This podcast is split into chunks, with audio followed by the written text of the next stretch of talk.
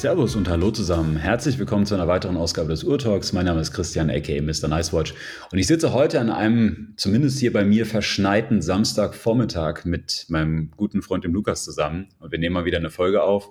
Und äh, ich freue mich auf das heutige Thema, weil das, ähm, es, es geht um eine Kategorie von Uhren, die mir besonders nahe liegt oder die ich persönlich sehr, sehr gerne mag. Und da gab es einige ja, News in den letzten Wochen zu beobachten, über die ich gerne mit dir sprechen möchte. Aber erstmal Herzlich willkommen, Lukas. Wie geht's dir? Hallo Chris, bei mir ist alles gut. Bei mir ist es leider nicht verschneit, auch wenn wir gar nicht so weit mehr auseinander wohnen. Ähm, ja, liegt bei mir irgendwie kein Schnee. Vielleicht habe ich auch noch nicht an die richtigen Ecken geguckt, aber zumindest hat es gestern, als ich abends aus dem Kino kam, ein bisschen geschneit, aber das waren wirklich nur so ein paar Fitzel. Aber von mhm. den Schneemassen, die anderorts irgendwie in Deutschland runterkamen, hatten wir hier irgendwie nichts abbekommen im nördlichen Baden-Württemberg. Aber ansonsten, ja, alles gut, kann ich klagen, freue mich auf die Aufnahme. Auch wenn so langsam bei mir die Klausuren losgehen, also jetzt heute in einer Woche steht die erste richtige an.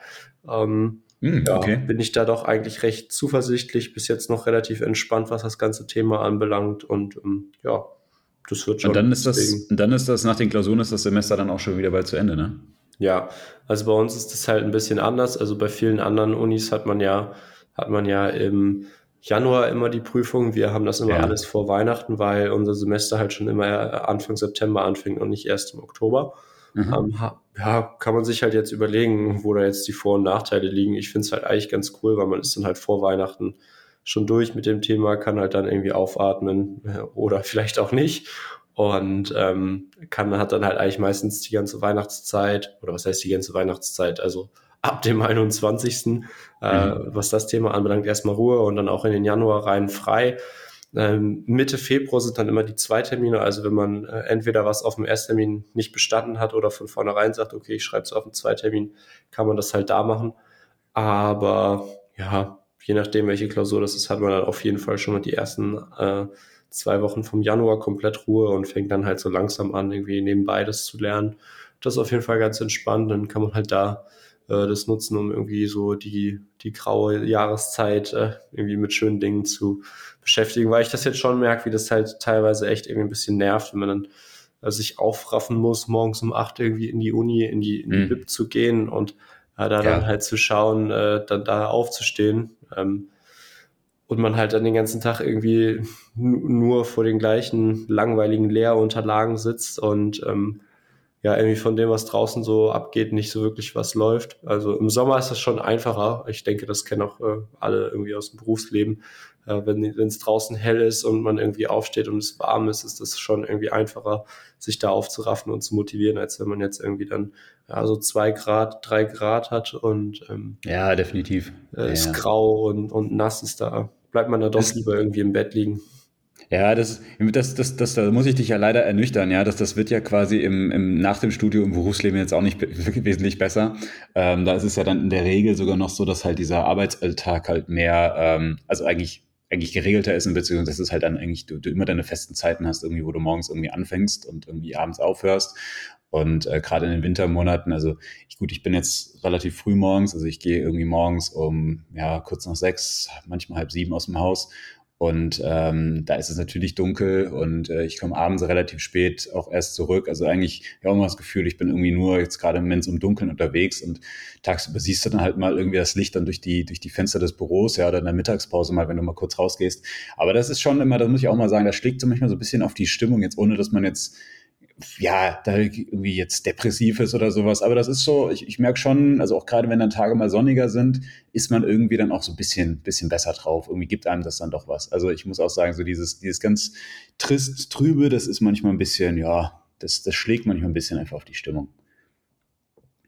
Aber jetzt kommt ja die Weihnachtszeit, ja, mhm. das ist ja auch äh, immer ganz, ganz, ganz schön mit, mit den Lichtern und allem. Und äh, zum, also ja. zumindest bei mir liegt jetzt nicht viel Schnee, aber hier, wenn ich so rausgucke, so die Bäume sind so ein bisschen weiß. Und hier auf meinem Auto, das kann ich von hier aus sehen, da liegt auch ordentlich Schnee drauf. Ja. Also da hat sich jetzt ein bisschen was hier getan, aber wahrscheinlich taut das jetzt heute auch eh, eh wieder alles weg, so wie es ja immer ist. Ja, ich hoffe ja irgendwie mal wieder auf weiße Weihnachten. Äh, das ja, das wäre schön. Das, als, das wäre echt also keine cool. Ahnung, als ich, als ich noch jung war, in Anführungsstrichen, nein, aber so in der Kindheit war das schon immer sehr schön, äh, dann weiße Weihnachten zu haben oder wenn halt dann an Weihnachten oder am Heiligen Abend irgendwie so der Schnee schon so ein bisschen matschig war und nicht mehr so schön und es dann am ersten Weihnachtsfeiertag, man ist aufgewacht und es gab Neuschnee, das war immer, das waren immer eigentlich so die schönsten Erinnerungen an Weihnachten, weil das halt einfach super dann irgendwie zum Flair beigetragen hat, wenn man dann irgendwie morgens dann äh, den Ofen anhatte und äh, dann beim, beim Kaminfeuer äh, das Schneetreiben gesehen hat und so weiter. Das war schon sehr schön. Ähm, aber ja, jetzt aktuell freue ich mich irgendwie am meisten so drauf, äh, wenn dann irgendwie die Erleichterung kommt, es vorbei ist. Hast du, hast du vor Weihnachten dann alle Klausuren schon oder hast du da ja. irgendwas, was du jetzt noch später dann schreibst? Also ich schreibe Mitte, Mitte Februar noch eine. Okay. Ähm, nee, aber ganz Aber der Großteil ist dann eigentlich geschafft, wenn Weihnachten ja. ist. Ja. Ja, ist doch gut. Hoffentlich. Fürs Feeling ist es bestimmt eigentlich deutlich ja. besser.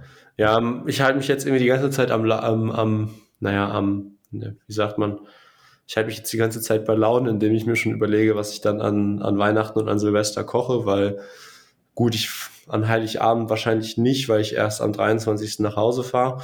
Ähm, am 21, äh, am ersten Weihnachtsfeiertag gehen wir dann essen, weil mein Vater gesagt hat, er hat keinen Bock mehr, äh, dann die, die, den ganzen, mit den Verwandten den ganzen den ganzen, den ganzen Dreck, dieses ganze dreckige Geschirr, den ganzen Aufwand irgendwie zu Hause zu haben. Mhm. Deswegen gehen wir da jetzt essen.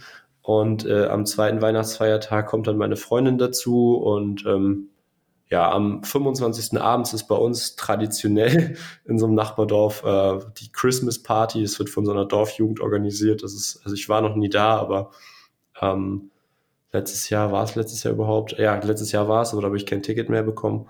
Und das Jahr davor halt Corona-bedingt nicht.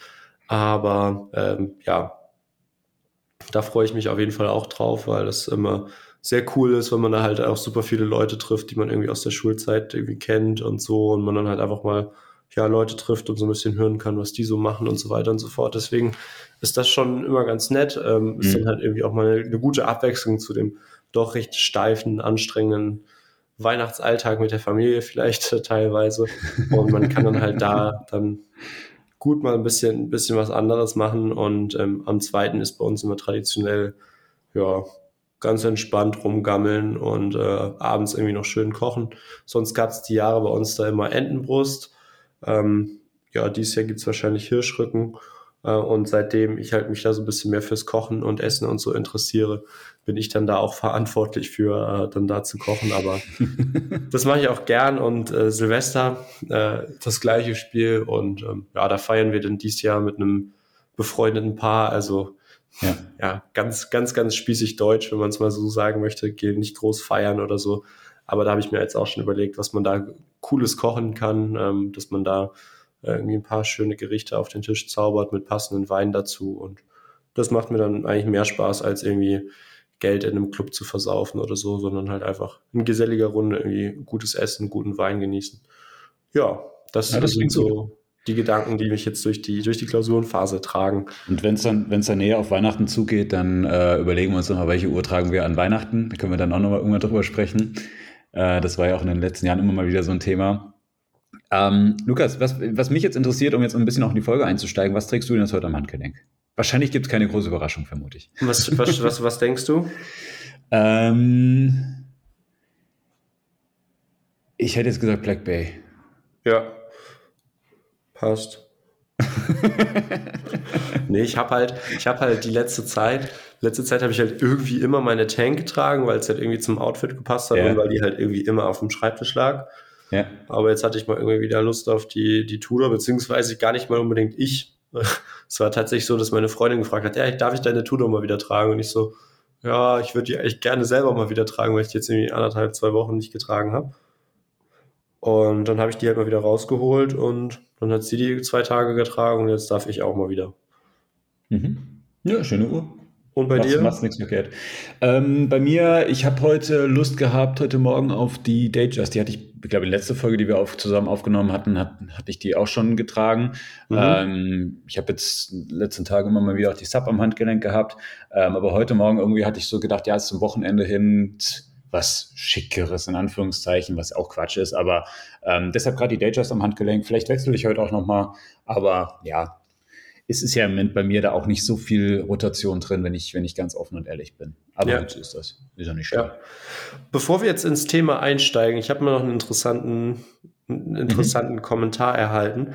Und zwar ja. fügen wir oder gibt es jetzt neuerdings in unserem Podcast-Host ähm, so, eine, so eine Funktion, dass man, dass wir euch Fragen stellen können, sei es jetzt ähm, in Textform, dass ihr halt in Textform antwortet oder eben so, ja, Multiple Choice, sage ich mal, wo ihr dann einfach Optionen ankreuzt und äh, somit dann mhm. euch äh, uns eure Meinung zu mitteilt. Und die letzte Folge haben Raff und ich ja so ein bisschen über dieses ganze Uhrenthema diskutiert und so weiter und so fort. Äh, Quatsch, nicht Uhrenthema, Uhrenboxen-Thema. Mhm. Mhm.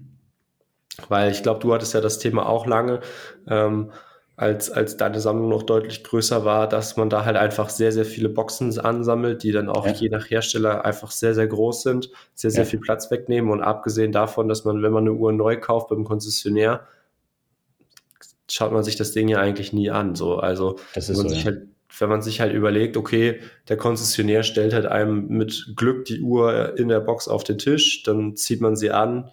Äh, die Box wandert wahrscheinlich mit der Uhr, die man am Handgelenk hatte, äh, in die Tüte. Danach holt man die Uhr, die man äh, da reingetan hat, aus der Box raus und die Box wandert irgendwie in, in den Schrank oder so. Aber in den wenigsten Fällen stellt man sich die ja so als dekoratives Objekt hin, weil es dann doch irgendwie ja schon, ja, manche Boxen finde ich jetzt nicht so schön, dass ich sie mir als Deko hinstellen würde. Und mhm. zum anderen wirkt es halt irgendwie auch so ein bisschen, ja, gut, bei mir, ich hatte jetzt keine Rolex-Box, aber wenn ich mir vorstelle, dass ich zu Leuten zu Besuch komme, wo dann die Rolex-Boxen im Wohnzimmer ausgestellt sind, finde ich das auch immer, wäre jetzt nicht mein, meine Art der Dekoration. Und dementsprechend haben wir halt zum einen in der Folge so ein bisschen das Thema diskutiert, inwiefern man halt Boxen sinnvoller gestalten kann, sodass die halt irgendwie mehr Funktionen äh, mhm. erfüllen und zum anderen halt ähm, ja auch ähm, gibt es irgendwie interessante Boxen von Herstellern, die da halt schon andere Wege gehen. Und zwar gibt es da ja so ein paar Hersteller, die halt so äh, das Ganze dann irgendwie mit Travel Cases kombinieren. Und das fand ja. ich ganz cool. Und da haben wir zum einen eine Umfrage gestartet und äh, da dann einmal die Frage gestellt, äh, wie wichtig, ähm, oder nein, anders gestellt, ist euch eine Uhrenbox beim Gebrauchtkauf wichtig? Weil ich halt da mhm. mal konkret drauf eingehen wollte, so beim Neuuhrenkauf kann man sich ja mehr oder weniger nicht dagegen wehren, dass man eine bekommt. Mhm. Und ähm, habe dann hier als Antwortmöglichkeiten gelassen, ja, muss dabei sein, nein, die Uhr entscheidet und dann noch zu guter Letzt ist nice to have. Und es haben 21 Leute abgestimmt und wir haben genau eine äh, ein Drittel Verteilung. Also sieben Leute haben gesagt, ähm, muss dabei sein, sieben Leute Uhr entscheidet und sieben Leute ist ja, ist nice to have. Also sehr, sehr ausgeglichen, aber ich finde es doch interessant, wie wenig oder wenn man dann doch ähm, mal für sich betrachtet, wie viele Leute wirklich auf die Uhrenbox bestehen ähm, gerade beim Gebrauchtuhrenkauf ist das doch dann hier jetzt in unserer Umfrage die Minderheit. Die Umfrage ist noch offen, also wenn ihr die Folge gehört habt, da euch eine Meinung zu gebildet habt, äh, stimmt da gerne nochmal ab, würde mich einfach interessieren. Ähm, ganz interessanter Punkt, ich hatte da noch zusätzlich als QA, also da stellen wir eine Frage und ihr könnt in Textform antworten, reingeschrieben, welche Uhrenbox gefällt euch am besten? Und da hat äh, einer geantwortet, bisher habe ich alle verkauft und überlege momentan, ob ich auch die Panerai-Box verkaufe könnte sie mhm. aber auch behalten und dann meine Trago über Nacht reintun. Ich trage meist eine Uhr eine Woche. Finde ich tatsächlich auch ganz interessant vom Ansatz her. Also jetzt zum einen halt mhm. vom Trageverhalten her, eine Uhr, eine Woche, finde ich auch cool. Ich hatte ja da schon mal mit dem Konstantin aka Mr. B hier im Podcast vor langer Zeit diskutiert, weil der ja immer ja. so monatsweise rotiert oder ich glaube ja. drei monatsweise oder so, nagelt mich nicht drauf fest. Aber diesen Ansatz zu sagen, okay, ich verkaufe die Panne, äh, die Boxen äh, all meiner Uhren, finde ich auch gar nicht so uninteressant, ähm, weil nimmt keinen Platz weg. Wenn man sich das so online anschaut, je nach Marke, je nach Box, kriegt man ja da auch schon mal 100, 200 Euro für. Klar, jetzt irgendwie bei kleineren Marken oder Uhren im unteren bis mittleren Preissegment lohnt sich das vielleicht finanziell nicht so. Aber wenn ich mir überlege, okay, ich habe eine Sammlung von zehn Uhren, hoch, zehn hochwertigen Uhren, wo ich dann Boxen für je 200 Euro oder sowas verkaufen kann, äh, ist das auch schon was, wo ich sage, okay, so, 2000 mhm. Euro, da kann mhm. man vielleicht auch was Schönes mitmachen. Und wenn ich das Ganze sowieso einfach als Hobby betrachte, wo ich die Uhren sowieso behalten will und es da jetzt nicht so um den ja, Wiederverkaufswert geht, dann kann man damit sicherlich auch was Cooles machen. Was ist da so deine Meinung zu?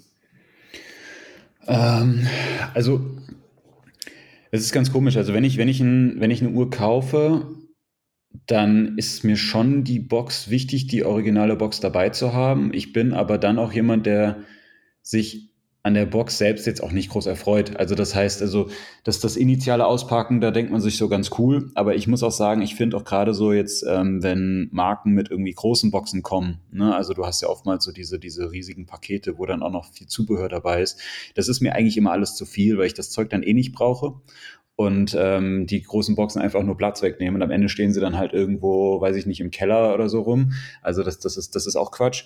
Ähm, ich würde sie aber wahrscheinlich auch nicht verkaufen, ähm, einfach mit dem Gedanken, dass ich denke, naja, ich hätte gern halt trotzdem das, das komplette Set irgendwie da. Ja, aber es ist ja auch Quatsch. Also eigentlich, weil du machst ja nichts damit und es, es bringt keinen, keinen großen Mehrwert, außer natürlich, du willst sie vielleicht mal wieder verkaufen, dann ist es natürlich besser, wenn du noch die Box dabei hast. Aber ähm, jetzt, wenn du nicht diese, diese Verkaufsabsicht hast, bringt die, die Box dir ja eigentlich nichts. Aber irgendwie hätte ich halt gerne das komplette Set, das ist mir dann irgendwie doch halt wichtig. Also ich gucke da schon drauf, ähm, beim Gebrauchtuhrenkauf ist mir aber die Box deutlich weniger wert, als jetzt irgendwie, dass vielleicht noch die Papiere oder sowas dabei sind. Also die da irgendwie so ein, ja. die, die, da, da, achte ich dann schon noch deutlich mehr drauf. Die Box, ja. Ich habe es auch oft erlebt, dass gerade so, ähm, wenn du jetzt in diesen Vintage- oder Neo-Vintage-Bereich reingehst oder halt Uhren kaufst, die irgendwie 10, 15 Jahre alt sind oder so, dann sind die Boxen auch oft häufiger auch schon kaputt. Also da war auch, glaube ich, früher auch auf die Fertigungsqualität ja. nicht so gut. Und dann hast du dann irgendwie so, so abgeranzte Boxen, die eigentlich auch gar nicht mehr so ansehnlich sind. Ja, ähm, ja das ist dann halt so. Also, Hatten wir ja konkret auch bei, bei meiner IWC, du hattest ja, genau, sie abgeholt. Genau, ja. Das ist auch echt nicht mehr schön. Also man muss, ja. also so von außen ist die jetzt nicht wirklich hochwertig, ist halt so ein fester Karton, würde ich sagen, mit einem Scharnier ja. und von innen ist das halt so, ja, alles Kunstleder bezogen und das blättert halt total ab. Also so die Uhr, das Armband klebte voll mit diesen Fusseln von diesem Leder, was sich da abgelöst hat, wenn man sie aus der Box genommen hat. Deswegen, ja, ich hatte immer mal überlegt, okay, schaut man sich mal um, ob man eine in einem takten Zustand findet. Aber zum einen ist es dann halt nicht die Box, die zu der Uhr gehört und zum anderen, wofür? Also so hm. letztendlich, wenn ich sie irgendwann verkaufen sollte, zählt nur, ist eine Box dabei oder nicht. So und ja. in welchem Zustand die dann ist, ist jetzt in dem ja. Bereich jetzt auch irgendwie nochmal uninteressant. Deswegen, ja, ich sehe schon den Punkt. In dem Fall hat es mich einfach gefreut, weil es halt ein komplettes Set war mit Erstkaufrechnung und so weiter und so fort, Papiere und so. Aber ist für mich mittlerweile auch kein Must-Have mehr.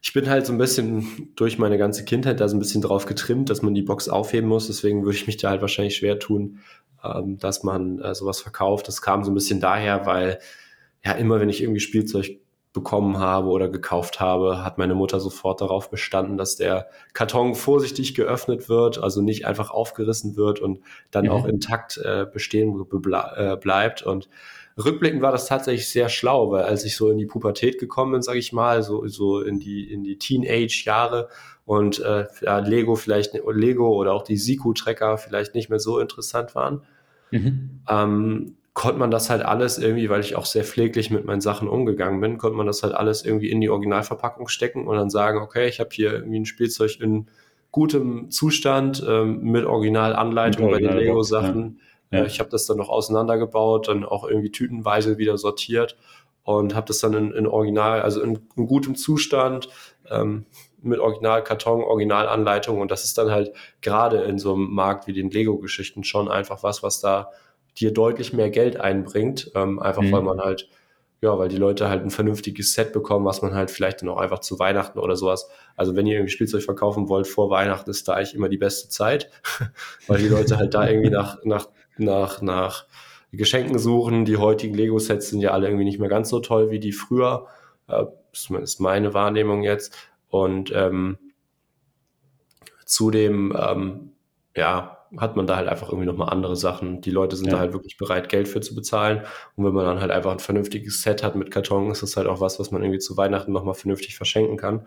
Deswegen, da bin ich halt so ein bisschen drauf konditioniert worden, dass es immer wichtig ist, den Originalkarton in gutem Zustand zu lassen und das aufzuheben.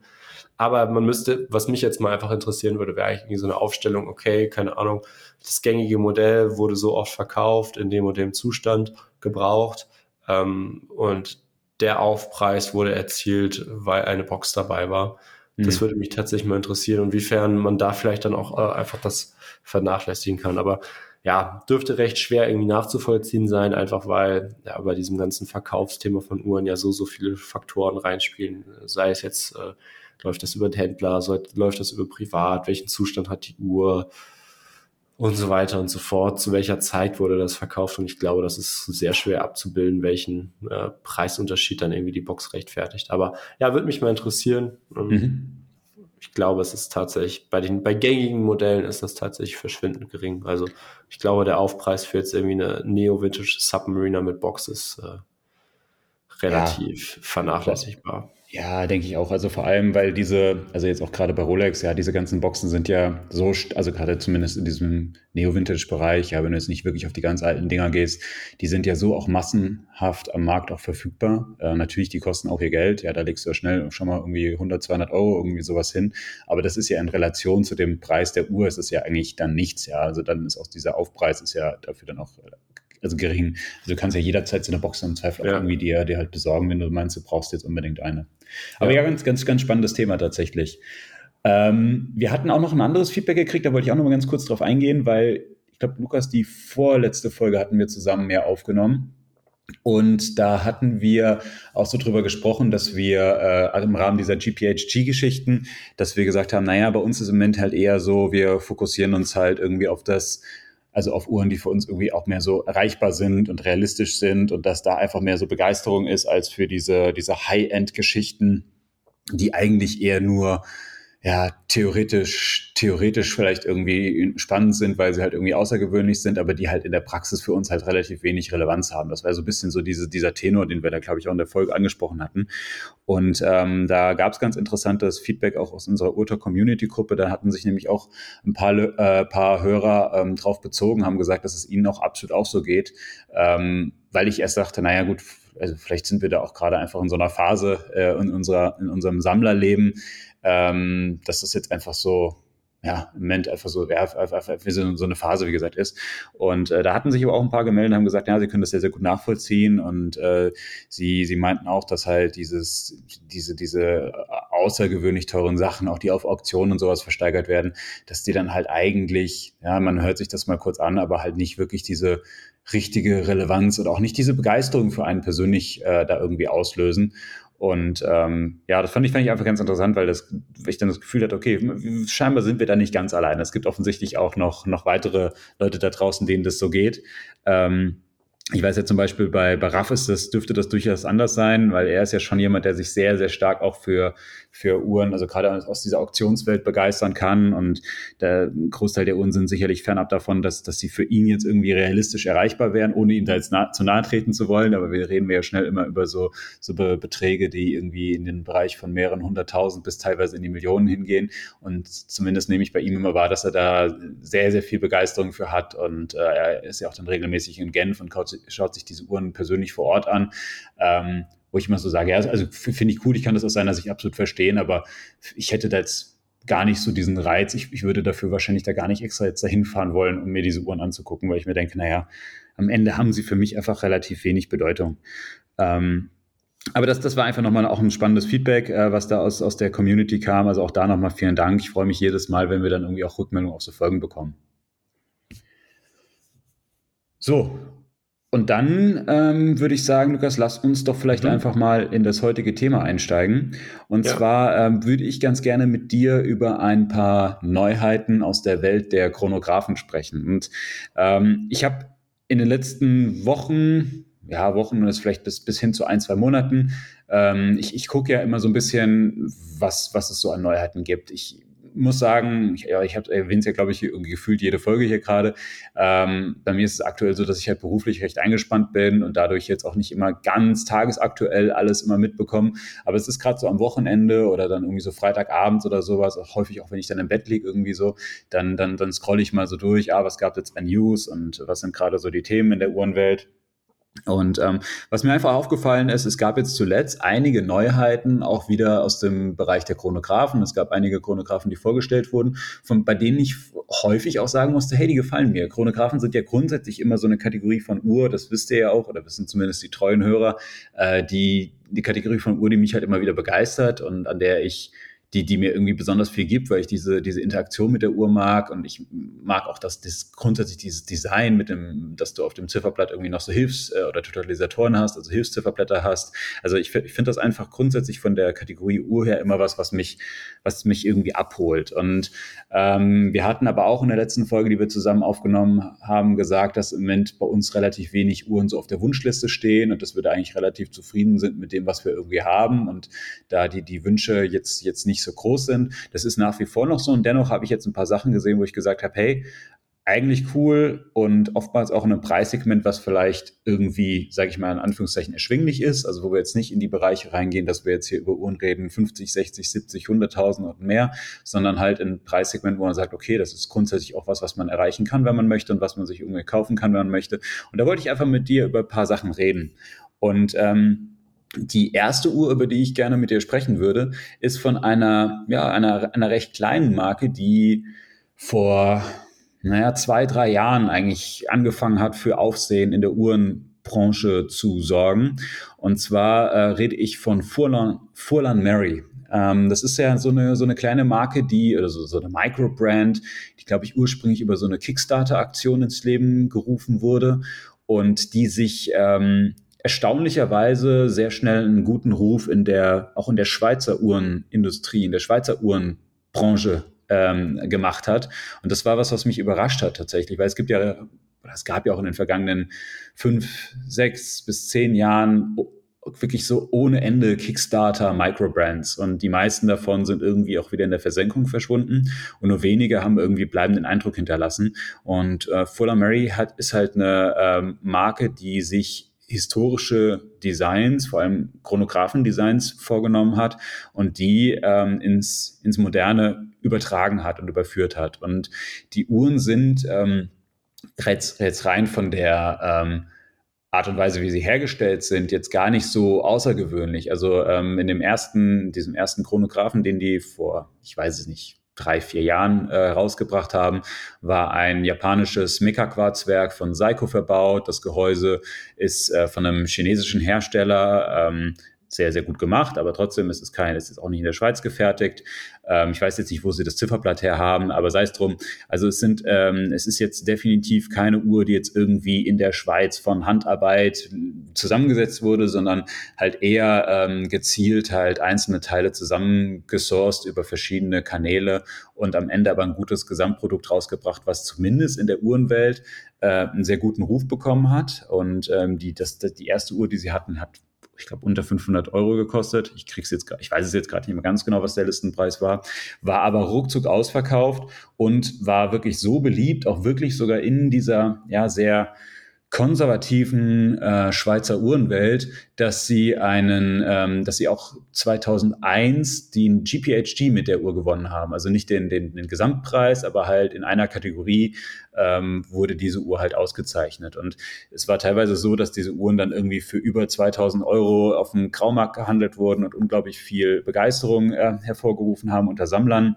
Und auch wirklich viele große Uhrensammler haben immer wieder betont und haben gesagt, naja, sie finden halt das Design so gelungen, weil es wirklich so sehr angelehnt ist an Chronographen-Designs aus den 30er, 40er Jahren und das einfach so stimmig gemacht ist, dass es wirklich ein außergewöhnliches Produkt ist. Und jetzt hat Fuller Mary ähm, in einer äh, limitierten Auflage drei ja, recht ähnliche Chronographen herausgebracht, ähm, oder zumindest optisch erstmal ähnliche Chronographen rausgebracht mit einem mechanischen Flyback-Werk. Ähm, und das ist schon was, da habe ich, habe ich wirklich, war ich wirklich überrascht, weil für mich das immer so eine Marke war, die halt eben in diesem günstigen Microbrand-Segment unterwegs ist.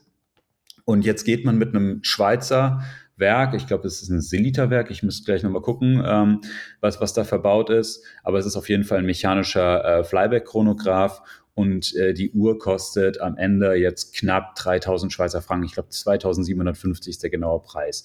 Und ähm, diese Uhr oder dieses, dieses, dieses Dreier-Set wurde herausgebracht mit dem äh, berühmten Sammler Auro Montanari oder John Goldberger, wie er, wie er sich auch selbst äh, immer wieder nennt. Also diejenigen von euch, die so diesen Auktionsmarkt verfolgen ähm, oder auch äh, Raff ist auch, glaube ich, auch ein großer, großer Fan ja. von ihm. Ähm, die, die kennen den Namen. Und der hat halt wirklich in enger Zusammenarbeit mit, mit Fuller Mary halt so, so eine, so eine Dreier, so drei Chronographen rausgebracht, Flyback-Chronographen in verschiedenen Farbgebungen. Mhm. Ein Modell ist äh, auch in Zusammenarbeit mit Revolution, also diesem Uhrenmagazin Revolution entstanden. Und ähm, da wollte ich einfach mal kurz mit dir drüber sprechen, weil ähm, das jetzt halt aus meiner Sicht noch so dieser nächste Schritt für diese kleine Marke ist. Und ich ja. muss sagen, ich finde das Ergebnis in Summe eigentlich ganz, ganz attraktiv, wenngleich das jetzt nicht unbedingt die Designsprache ist, die mich persönlich abholt, weil es schon sehr Vintage inspiriert, inspiriert mhm. ist. Ja, erstmal vielen Dank, dass du mich darauf aufmerksam gemacht hast. Ich habe da natürlich wieder nichts von mitbekommen. uh, jetzt, wo du das Thema Uhrwerk angesprochen hattest, hier steht AMT äh, 5100, also 5100, fully assembled in Switzerland bei Selita. Also ja, Selita Werk. Selita Werk. Ja. Ich weiß jetzt nicht, ob das was Exklusives ist äh, für die Marke. Ähm, ja, ist aber auf jeden Fall ganz schön gemacht. Ist jetzt hier so ähm, Kupferfarben, ähm, wie man das auch von den alten Omega-Werken kennt, hat mhm. aber hier ganz viele schöne blaue Details mit irgendwie den gebläuten Schrauben, dem gebläuten Schaltrad und was ich interessant finde, ich glaube, du hattest den Preis noch nicht genannt. Hm. 2750 Euro, äh, ja. Schweizer Franken. Ja, ja. Äh, ist ja. jetzt hier, soweit ich das sehe, hier äh, zum einen ohne Taxes, also ohne Steuern und auch irgendwie schon ausverkauft die Uhr. Also, ähm, ja, ich glaube tatsächlich, dass sie, ich, ich glaube, dass sie noch gar nicht ausverkauft ist, sondern ich glaube, dass der Verkaufsstart, wenn ich das richtig ja, gesehen habe, erst Dezember, am 7. Dezember, genau, aber ja. ist auf jeden Fall schon mal angekündigt. Ja. Stimmt, ja, dann habe ich das falsch gesehen. Mir gefällt die Top-Variante mit diesem, ähm, ja, so mhm. grau-braun von grau, ja, so grau-schwarz, leicht bräunlich, na, bräunlich eigentlich nicht wirklich, aber so dieses grau, beige, ja, ich finde Top immer ein bisschen schwer zu beschreiben, aber ich denke, ihr wisst, was ich meine. Die mhm. Variante finde ich ganz cool. Ähm, hat so ein bisschen so ein äh, Fumé-Blatt, würde ich sagen. Ähm, ist halt in der Mitte heller, wird nach außen dunkler. Und ich finde die Aufteilung halt sehr schön. Also sehr klare Formsprache. Das Design holt mich ja ab. Man hat dann hier eben auf der äh, 9 Uhr Position hat man eben äh, die kleine Sekunde, dann auf der 3 Uhr Position dann lediglich äh, den 30-Minuten-Zähler und das ist alles von der, von der Aufnahme, äh, von der Aufteilung her sehr, sehr schön. Man hat eben diese breiten, länglichen Drücker, man hat hier eben äh, einen Glassbox, so wird es genannt, Saphirglas, äh, was halt eben so, ja, so ein bisschen, ja, so ein bisschen diesen, diesen, diesen Eindruck von einem Hesalit-Glas, von einem Plexiglas machen soll. Ähm, ist hier eben auch mehrfach äh, mit einer Antireflexionsbeschichtung beschichtet, um halt einfach so ein bisschen dieses Gefühl danach zu haben, würde ich mal sagen. Man hat ansonsten hier auch noch einen Glasboden und äh, was ich eigentlich am interessantesten finde, sind eigentlich so die Proportionen beziehungsweise die Abmessung von dem Gehäuse. Mhm.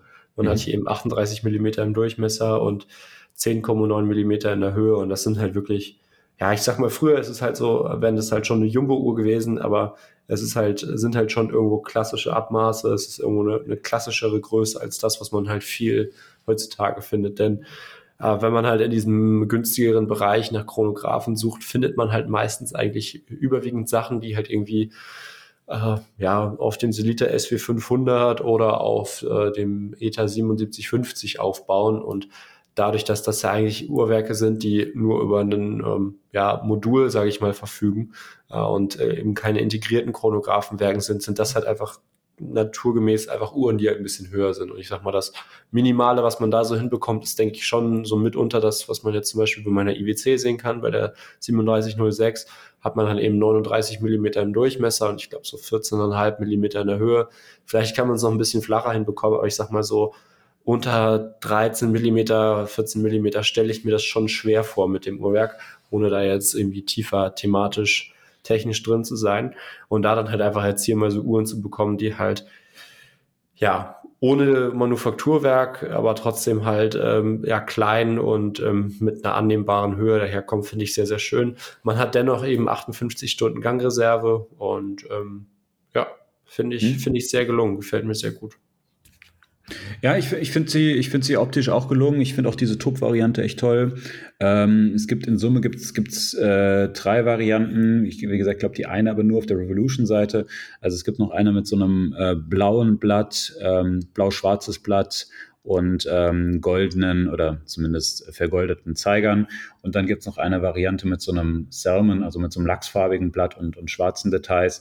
Ähm, ich finde aber auch die Top-Variante eigentlich die stimmigste wirkt irgendwie dadurch sehr klassisch und elegant, kommt an so einem äh, Kalbslederband. Äh, es, also sieht, sieht cool aus, äh, schöne Uhr. Ähm, ich Flyback-Chronograph ist immer so eine Sache, die ich eigentlich sehr, sehr gerne mag, weil Flyback ist irgendwie noch mal ein bisschen mehr als ein normaler Chrono. Das ist einfach halt auch spannend, muss ich sagen.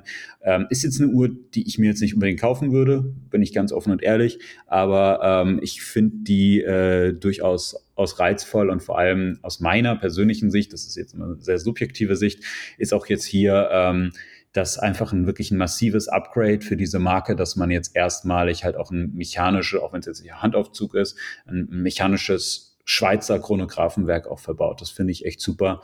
Und ähm, mhm. das, ja. ja, das, das, das, das zeigt mir, dass man halt hier irgendwie, ähm, ja, die, sich, sich weiterentwickelt und man hat diesen initialen Hype gehabt und jetzt scheint man hier eine, grundsolide, gute Uhrenmarke drauf, ähm, drauf aufbauen zu wollen. Und das finde ich irgendwie cool. Also ich bin gespannt, was da auch weiter passiert. Ähm, ich weiß, dass die Designs sehr gut ankommen. Ähm, es gibt viele Liebhaber, gerade weil es ja diese, diesen starken Vintage-Bezug hat. Und ich wollte sie ja. einfach mal hier angesprochen haben. Ja, finde ich auch sehr cool. Ja. Wenn, wenn sich einer von euch da eine Uhr kauft, gerne mal melden, würde mich mal auf einem Get-Together oder so interessieren, sowas mal in die Hand zu nehmen, wie das auch von der Haptik her ist. Weil, ich sag mal jetzt zum Beispiel bei der bei der Baltic hat ja zum Beispiel auch mal so einen Chronographen, so Vintage inspiriert rausgebracht, der ja sehr beliebt war. Der hatte halt so ein bisschen das Problem, also so, das wäre halt designtechnisch was für mich gewesen, auch von den Abmessungen her, aber von der Qualität halt einfach schlicht und ergreifend nicht, weil ähm, klar, es muss halt immer irgendwo im Verhältnis zum Preis stehen, aber ich mhm. sag mal, wenn man halt die Baltic in die Hand genommen hat und da ein bisschen dran umgespielt hat, dann hat das halt schon alles sehr geklappert. Also jetzt nicht das Armband, aber halt so keine Ahnung, das, das Werk hatte irgendwie innen drin ein bisschen Spiel äh, oder, oder irgendwie sowas. Äh, der Chronograph war sehr, sehr unpräzise, weil das Ganze eben mit so einem Seagull-Werk da läuft, mhm. was man aus diesem Seagull 1963 Chrono auch kennt.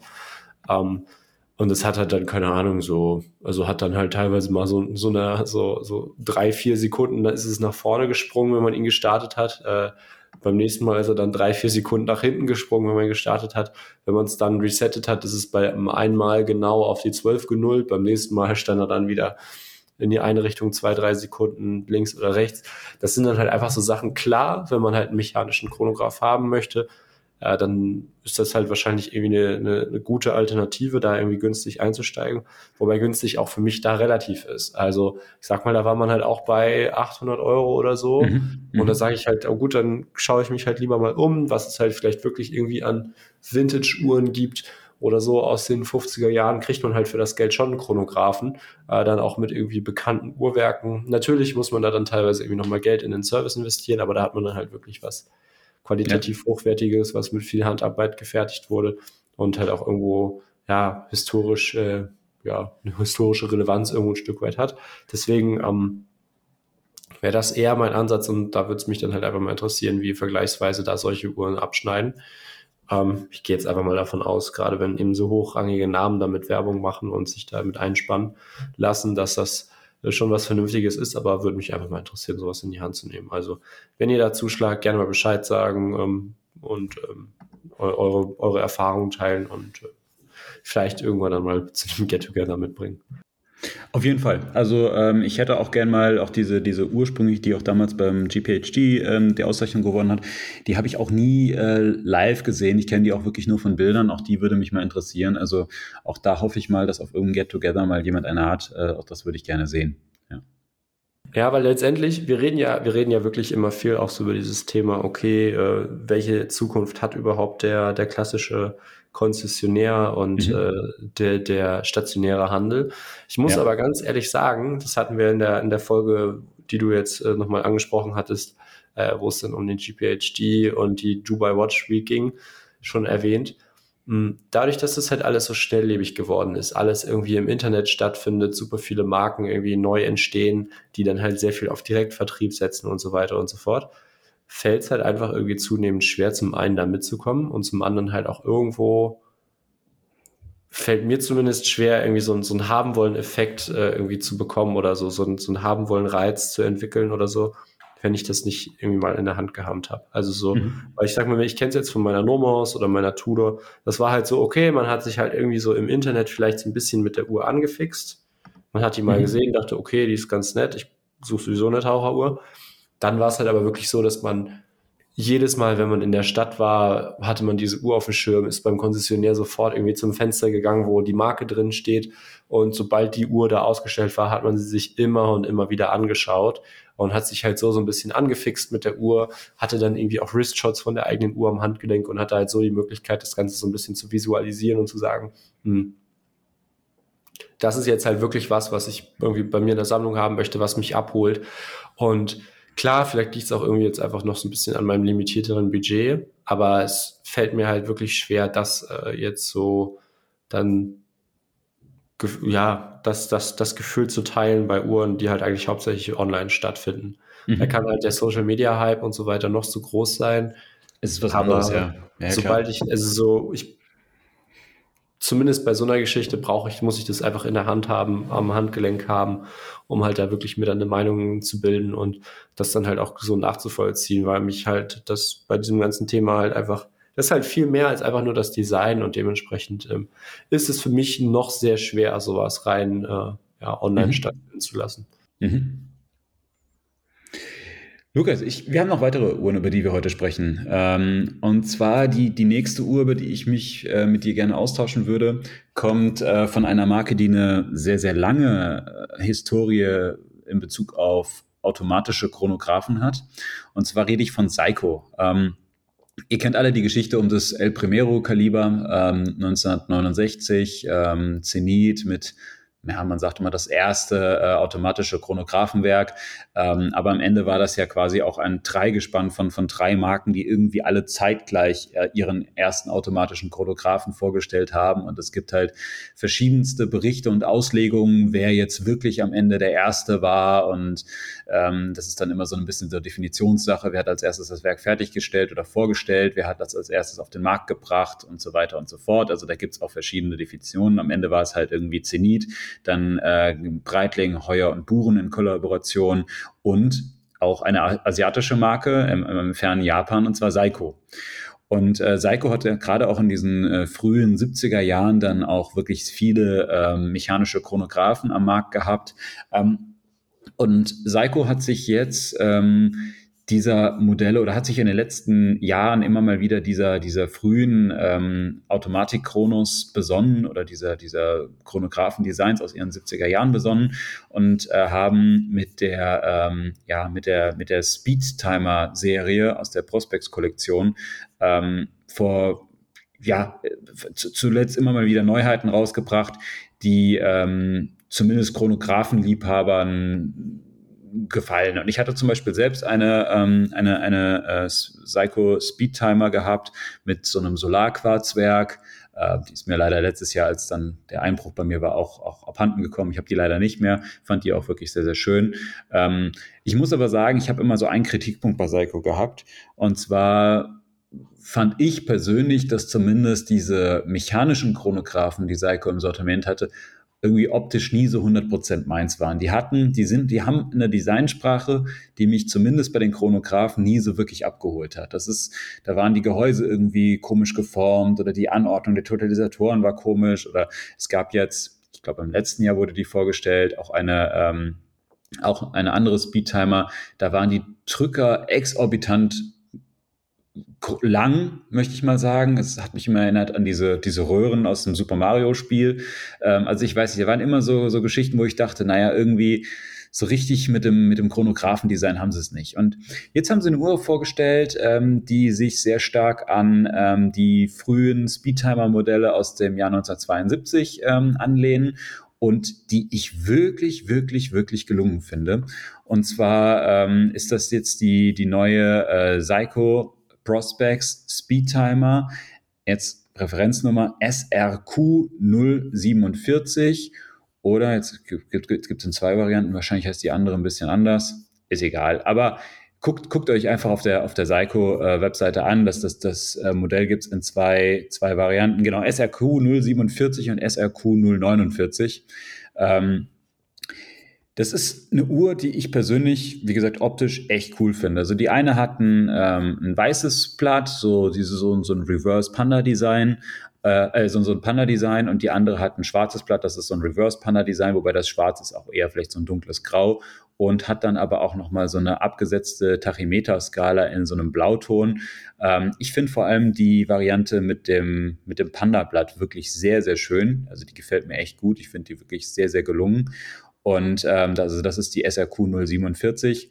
Ähm, Beide Uhren haben ein äh, 42 mm Edelstahlgehäuse. Sie sind 100 Meter wasserdicht, also 10 Bar, wie Sie sagen. Ähm, das ist das Gehäuse ist aus dem was was äh, Seiko immer als hart beschichteten Edelstahl äh, bezeichnet. Also sie sagen immer, das ist einfach von der von der da ist nochmal so eine Beschichtung drauf, die das Ganze halt kratzresistenter machen soll. Ob es wirklich so ist, einmal dahingestellt. Ähm, aber ich glaube, da, da gibt es nichts dran auszusetzen. Du hast vorhin auch gesagt, bei, bei Chronographen kommt es ja immer so auf diese Proportionen drauf an und vor allem die Höhe ist halt so ein Thema. Die sind jetzt mit 14,6 Millimetern jetzt nicht ganz flach, muss man, muss man wirklich sagen. Aber ähm, ich finde, das geht tatsächlich noch. Das ist noch okay. Das ist eigentlich so im Rahmen, wie halt viele Hersteller unterwegs sind. Beide haben keinen äh, Glasboden, obwohl da ein ähm, mechanisches äh, Chronographenwerk drin ist. Und zwar ähm, das Kaliber, was Seiko da verbaut, ist das 8R48. Also das ist ein ähm, ja, das ist ein, das ist ein automatisches äh, Chronographenkaliber mit 28.800 Halbschwingungen. Also klassisches, gutes, solides äh, Werk, kann man eigentlich nichts sagen. Ist, ist, ist, ist, ist kein Thema. Aber sie zeigen es jetzt hier nicht durch einen, durch Glasboden oder so. Finde ich aber auch vollkommen in Ordnung, weil es an sich von jetzt auch kein, kein spektakulärer Anblick wäre, muss man auch ganz ehrlich sagen. Ähm, und mir gefällt aber vor allem eigentlich das Design dieser Uhren. Ähm, ich finde auch sehr schön, die kommen an einem einem Gliederarmband, äh, einem Metallband, was aus meiner Sicht eine, eine ganz schöne, schöne Form hat, mal ein bisschen, bisschen anders von, von, den, von dem Design der Glieder her ist, als man so klassisch kennt. Das ist nicht so, so ein klassisch dreireihiges, was dann irgendwie so in dieses Oysterband-mäßige geht. Ähm, also ist irgendwie, finde ich, find ich optisch holt es mich auf jeden Fall ab. Und ähm, ich muss sagen, dass mir beide Modelle optisch wirklich sehr, sehr gut gefallen. Und äh, mich würde mal interessieren, was, was du zu den beiden Uhren sagst. Ich sage vielleicht noch mal ganz kurz abschließend was zum Preis. Ähm, wir liegen hier bei 2.700 Euro für die mit dem Panda-Blatt, 2.900 Euro für die mit dem, mit dem grau-schwarzen Blatt.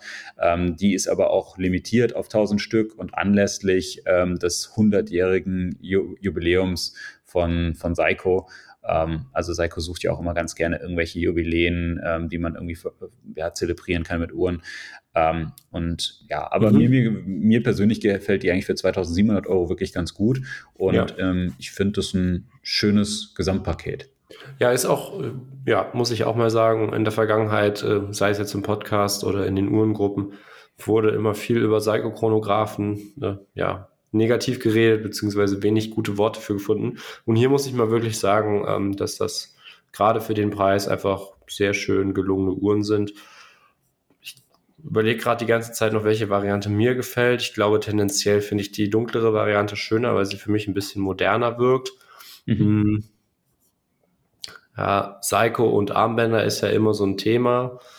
Ähm, ich weiß noch nicht so ganz, was ich von dem Armband hier halten soll. Ich glaube, mein Fall ist es nicht. Hier jetzt auf Monochrome Watches äh, sind natürlich jetzt irgendwie so Modelle aus den 70er Jahren abgebildet von Seiko. Äh, hier zum Beispiel jetzt irgendwie die Referenz. Ähm, äh, 1970er Jahre Seiko Chronograph mit dem Kaliber 61, 38. Die Referenz steht jetzt hier nicht. Aber die hat halt schon ein ähnliches Band und ich finde zum einen die Integrierung oder die Integration ins Gehäuse mhm. ist ein bisschen unstimmig, weil vielleicht ja. liegt es jetzt hier auch an den Bildern. Aber Der Bandanstoß ist, halt, nicht ganz stimmig, ja. Äh, ist es nach unten ein Stück weit versetzt, also ja. es passt nicht ganz rein, man hat doch recht große Spaltmaße und das Finish vom Armband sieht doch schon äh, anders aus als vom Band. Das ist halt was, was für mich jetzt hier nicht so gut aus, nicht so gut integriert aussieht. Ähm, ja, der Style von dem Armband ist so ein bisschen ja, Geschmackssache. Meins ist es jetzt nicht so ganz, weil es für mich doch recht irgendwie altbacken aussieht und damit halt einfach der ganzen Uhr nicht so wirklich gerecht wird. Aber ansonsten ist es für mich eine, eine sehr schön gelungene Uhr. Ich glaube, das Ganze ist zumindest hier auf einem Bild abgebildet, kommt noch mit äh, einem zusätzlichen Lederband mit Fallschließe. Ähm, ja, finde ich, finde ich sehr cool. Ja. Kann man machen hätten wir hier ja fast irgendwie eine neue Folge Chronographen unter 3000 Euro daraus machen können. Ich wollte gerade sagen, ne, es, ist, es stimmt. Es ist, es ist die, die, die, die zweite Uhr in, in diesem Preissegment. Ja, ja. stimmt. Ich finde es ich find's aber auch mal ganz erfrischend, mal wieder Uhren äh, mit einem vernünftigen Preis-Leistungs-Verhältnis zu bekommen. Ich sag mal, wir werden ja. gleich noch über eine reden, wo, wo man das so ein bisschen hinterfragen kann. Mhm. Ähm, aber man merkt ja doch einfach so, keine Ahnung, jetzt so, ich laufe eigentlich jeden Tag, wenn ich äh, zur Uni laufe, an ein, zwei Konzessionären vorbei und wenn man da dann mal ins Schaufenster schaut, so, da denkt man ja schon fast, man ist an der Tankstelle so, so regelmäßig, wie da die Preise erhöht werden. Nein, Spaß ist, also so alltäglich fällt es mir jetzt nicht auf, aber wenn man dann mal hinguckt und dann sich irgendwie mal Uhrenmodelle so im Schaufenster anschaut, die man sich vielleicht jetzt irgendwie ein bisschen länger nicht angeschaut hat und dann denkt, oh, die habe ich ja eigentlich eher so in einer anderen Preisklasse verortet. Mhm. Äh, das ist dann teilweise schon, schon ein bisschen gesagt, erschreckend. Ja. Und ja. Ähm, ja, erwähnen wir hier im Podcast ja immer wieder, aber ich denke, wir können zur nächsten Uhr übergehen, oder? Ja, und zwar, ähm, jetzt waren wir in, ähm, in, in, in Japan unterwegs und jetzt in gehen wir nach Deutschland. Ja.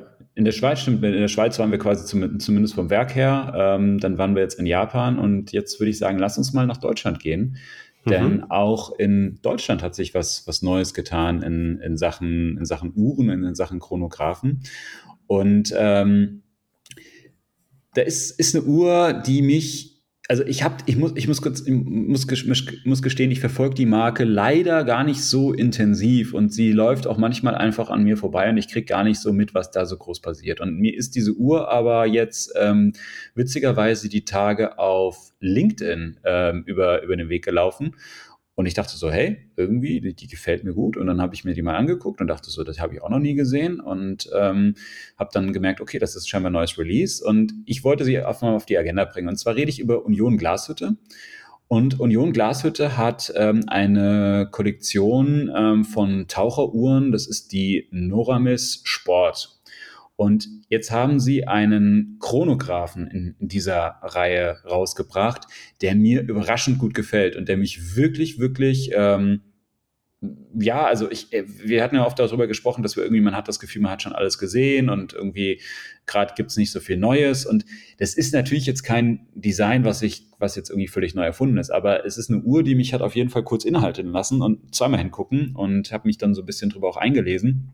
Und deshalb wollte ich sie mit dir mal diskutieren. Ich habe nämlich, das muss ich dazu sagen, ich habe so ein kleines, so, so ein Guilty Pleasure. Ähm, Chronographen gehen ja oft in so eine Richtung Rennsport. Macht auch an sich Sinn, ja, definitiv, ja. Und man hat diese Tachymeter-Skalen, äh, da kommen wir nachher noch mal auf eine Uhr drauf zu sprechen, die das auch hat.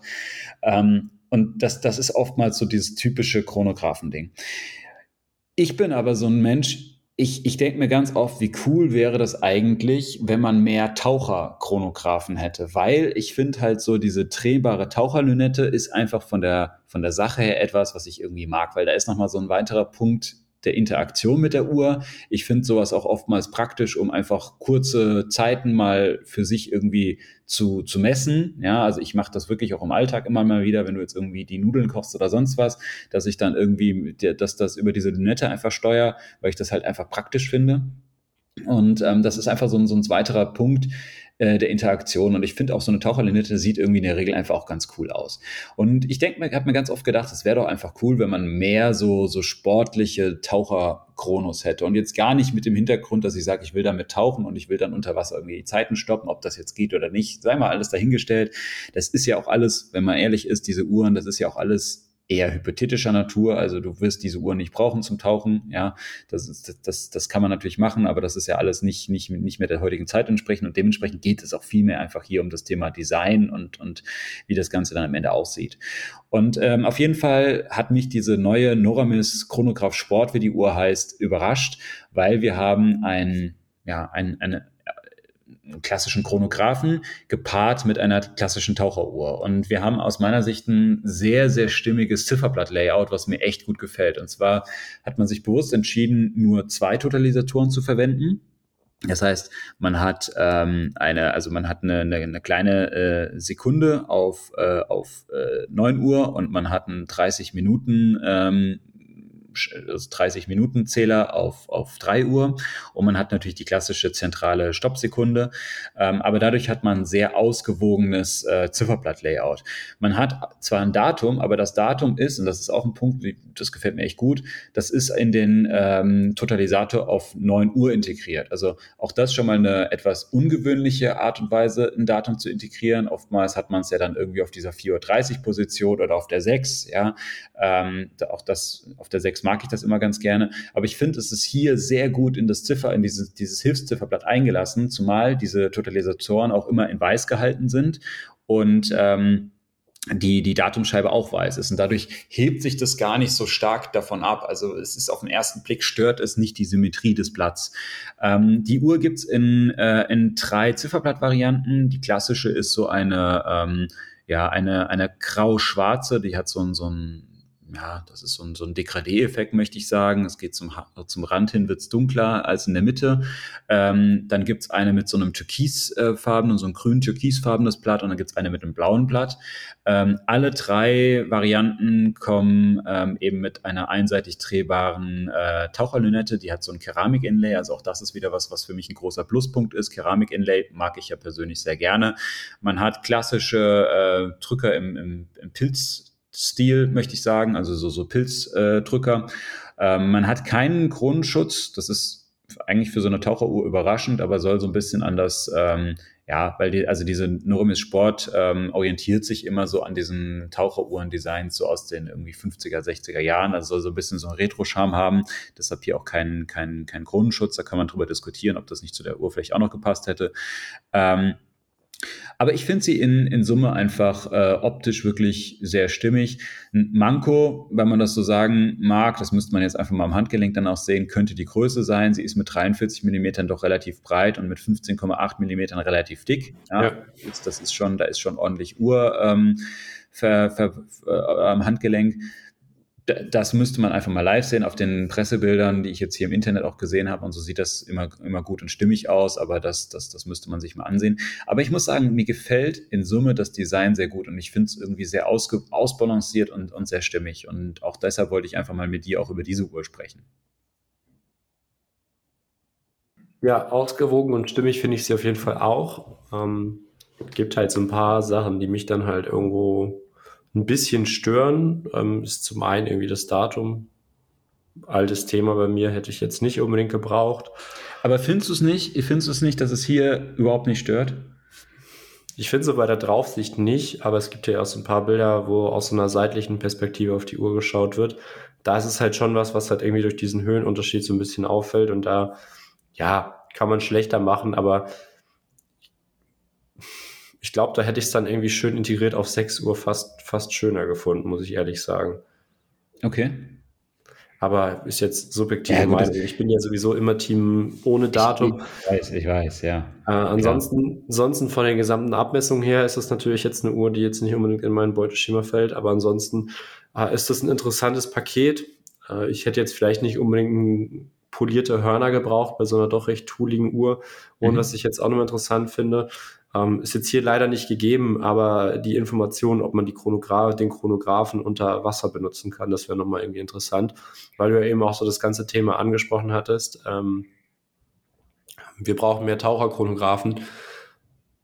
Finde ich alles, würde ich so zustimmen, aber ich finde es dann halt cool, wenn man halt das Konzept dann halt komplett äh, bis zum Ende durchgeht und sagt, okay, wir setzen halt äh, dann auch Ingenieurskunst oder, oder Engineering, Engineering dahinter und schauen mhm. halt, dass wir Chronographen kreieren, äh, den man dann auch unter Wasser benutzen kann, wo man halt eben kein Wasser reindrückt oder die Dichtung öffnet, mehr oder weniger, oder ja, die Dichtungsbarriere öffnet und so Wasser reinlässt, in Anführungsstrichen, oder die Möglichkeit bietet, dass Wasser reinkommt.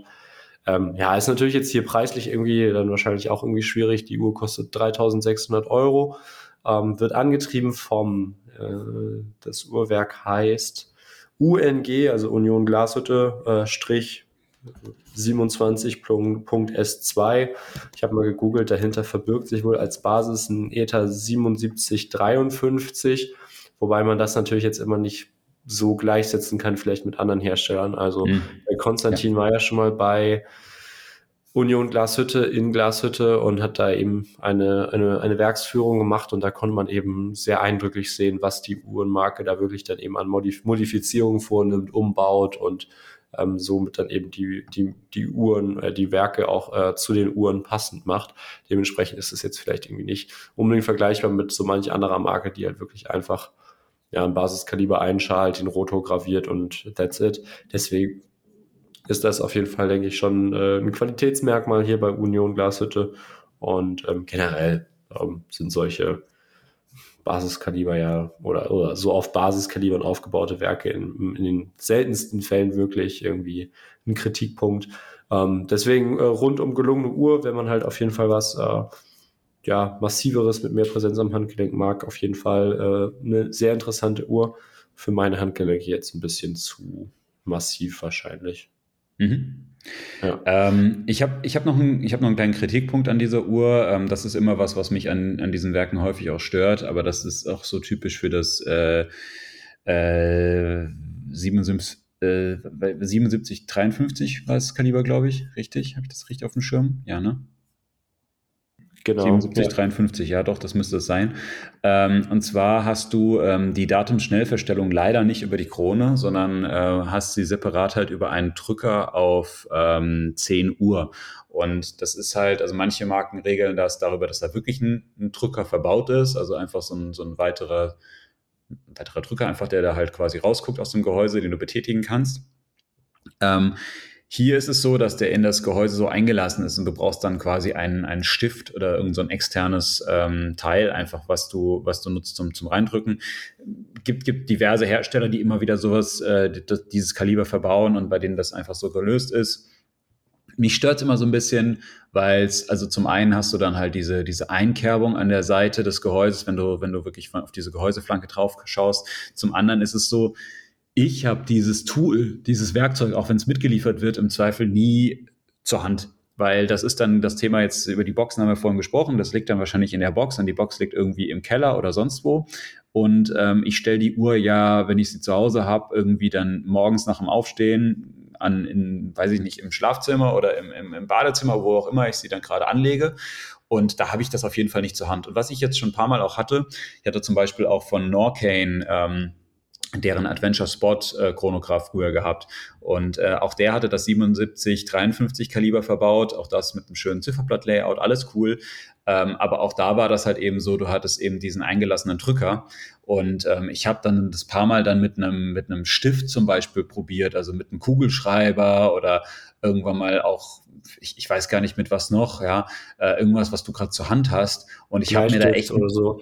Aber Bleistift ja. ist immer blöd, weil Bleistift splittert dann halt doch schnell ab und dann hat genau. man halt diese Bleistiftstaub, diese, diese, diesen Bleistiftstaub. Genau. Das ist nicht schön. Das, also Zahnstocher das, geht immer gut, aber hat man ja jetzt eigentlich auch nicht so oft. Hat, hat man auch nicht. Auf jeden Fall habe ich mir halt da das Gehäuse echt ein paar Mal blöd verkratzt, ja, weil, also gerade wenn du dann irgendwie mit der Stiftmine dann irgendwie dumm abgerutscht bist oder sowas, oder ich hatte, glaube ich, auch mal so ein Stück Draht genommen, das war blöd, ja, das war auch nicht so schlau. Also, ähm, ich will nur sagen, dass ich bin da nicht so ein Fan davon, aber das ist halt so eine Sache des Werks, da kann man nichts, kann man, also kann man nichts machen. Ähm, ja, also nochmal abschließend, aber, ich finde die ja, aber. Aber ganz wichtig, äh, hier auf der Website ist nochmal äh, erwähnt, äh, oben. Warte, gratis Uhrenbeweger von Wolf zu jeder Uhr der Kollektion ab 2000 Euro. Also da fällt die Uhr rein und dementsprechend, ähm, klar, man hat jetzt hier keinen ewigen Kalender. Das heißt, manchmal muss man es dann einmal im Monat weiterstellen. Aber damit kann man zumindest das Problem lösen, dass man halt andauernd das, Uhr, äh, das Datum neu einstellen muss. Ah, das ist super. Dann hat, dann hat Union Klasse wieder quasi mitgedacht. Liegt bestimmt nur an dieser Uhr. Ich, ich, ich glaube auch. Ich glaube auch. Ja. Ja, das ist auf jeden Fall eine Uhr, das, also, ähm, die möchte ich mir auf jeden Fall unbedingt mal live anschauen. Ähm, die, die interessiert mich tatsächlich, ähm, weil sie mir vom Design sehr, sehr gut gefällt. Und ähm, ich das Gesamtlayout mag ich einfach sehr gerne. Ich finde das Zifferblatt-Layout toll. Ähm, mir gefällt, gefällt auch die Form der Indizes gut. Mir gefällt die große 12 auf 12 Uhr gut. Also da, da gibt es viele Aspekte, die mir vom, vom Design her einfach gut gefallen. Also die muss ich mir auf jeden Fall angucken. Wahrscheinlich würde ich sie mir jetzt nicht kaufen. Also, weil aktuell, habe ich ja schon ein paar Mal gesagt, sind so die Wünsche sind eher gering, ähm, die, ich, die ich habe. Aber ähm, die, die gefällt mir auf jeden Fall sehr gut und muss ich auf jeden Fall live sehen. So, mhm. Lukas, ja. jetzt, jetzt soll ich die letzte Uhr vorstellen? Ja, stell, stell mal die letzte Uhr vor und jetzt wird es ein bisschen teurer. Wir waren jetzt so in einem Preissegment 3.000, 4.000 Euro. Das ist ja für Chronographen Einstiegspreissegment, kann man eigentlich sagen. Ne? Also viel günstiger kriegst du ja jetzt in der Regel keine hochwertigen Chronographen. Jetzt wird es ein bisschen teurer. Mhm. Ja. Ja, und es wird ein bisschen kontroverser, glaube ich. Ja, ich bin gespannt, gespannt. Äh, ob wir uns da einig werden, ähm, wie du dazu stehst. Ich denke, dass wir da schon recht ähnlich gestimmt sein werden. Mhm. Und zwar geht's nach Schaffhausen zu IWC. Und äh, IWC ist ja sehr bekannt für das ganze Thema Fliegeruhren, Pilotenuhren und so weiter und so fort. Und generell halt Uhren einfach, die ja einem gewissen Zweck gewidmet sind. Also keine mhm. Ahnung, früher halt die Portofino, äh Quatsch, die Portugieser, als ein bisschen dem ganzen Thema Seefahrt und so weiter und so fort. Ähm, mittlerweile jetzt ja eher so eine schicke, elegante Uhr zum, zum Anzug, Business Casual Outfit und so weiter und so fort.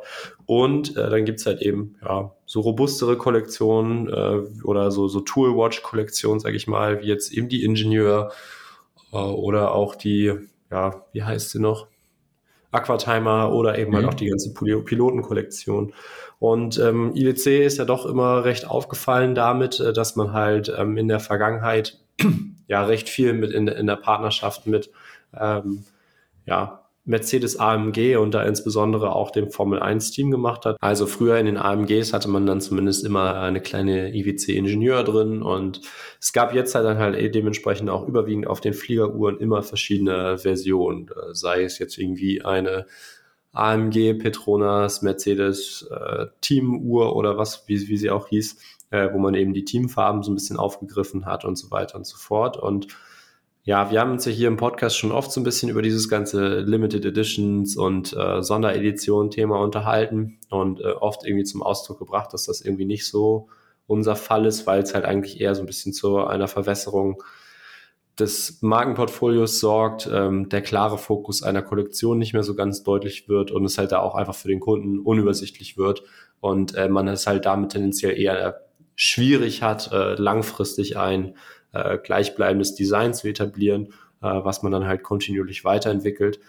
Und ähm, ja, das war immer so ein bisschen der Status quo. Man hat sich so relativ wenig jetzt irgendwie ähm, ja, Gedanken gemacht über irgendwie neue Editionen. Zumindest auch in der Uhrenbubble habe ich das immer festgestellt, dass das halt einfach so an einem vorbeigerauscht ist. Dementsprechend haben wir es auch hier im Podcast selten äh, ja, diskutiert.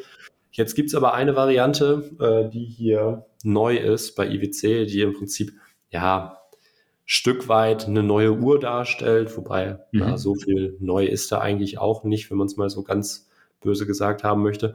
Aber es gibt jetzt eine Uhr mit ähm, einem neuen Namen und ein paar Sachen, die es so vorher noch nicht gab.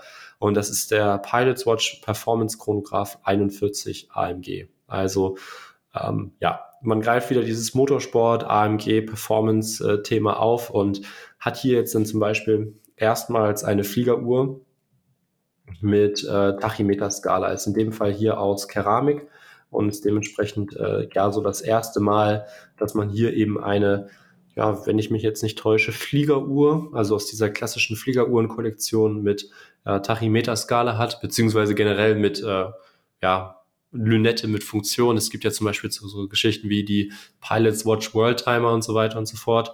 Äh, die haben dann ja immer mal wieder so eine ähm, ja, Keramiklünette oder generell eine Lünette mit Skala mhm. einfach oder mit, mit Markierung, ja. sage ich mal. Ähm, aber es ist jetzt das erste Mal, dass man hier jetzt so einen Pilotenchronographen mit äh, einer ja, Keramiklünette rausbringt, beziehungsweise mit einer Nicht-Stahllünette, die einfach nur das Glas ein Stück weit am Gehäuse befestigt oder den, den Übergang da schafft.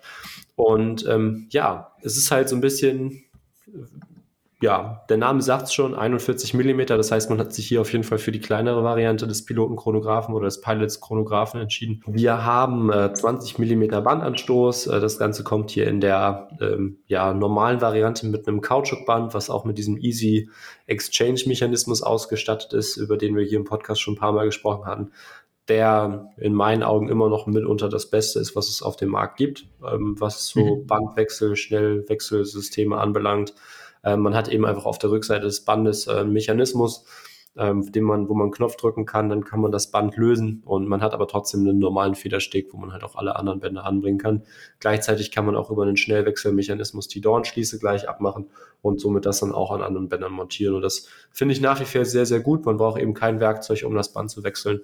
Und das ist halt einfach was, was mir gefällt äh, was absolut Sinn ergibt und ähm, halt einfach nicht jetzt wie jetzt, jetzt so die Schnellwechselfederstege, wie man es sonst bei anderen Marken kennt, ähm, halt einfach noch so ein bisschen so, ja, man sieht ja doch am Anschluss schnell mal diese, diese Pins von dem Schnellwechselsystem durch. Und das hat man hier halt eben nicht und dementsprechend finde ich es äh, sehr schön. Es gibt alternativ noch eine Variante mit so einem H-Link-Design Titanband.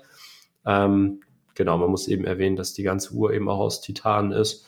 Und ansonsten gibt es noch eine Variante in Ceratanium, sowohl am Kautschukband als auch ähm, ähm, am voll Ceratanium Band, auch in diesem H-Link Design. Ceratanium ist ja so ein bisschen äh, so eine eigene ähm, Legierung oder ein eigenes Material, mehr oder besser gesagt, von, von IWC, ähm, wo es halt eben darum geht, die Eigenschaften von Titan und Keramik zu äh, kombinieren. Also so, dass zu kombinieren, so die Härte von Keramik mit der Bruchfestigkeit von Titan und ähm, das Ganze dann halt eben auch noch möglichst irgendwo ein Stück weit leichter zu gestalten.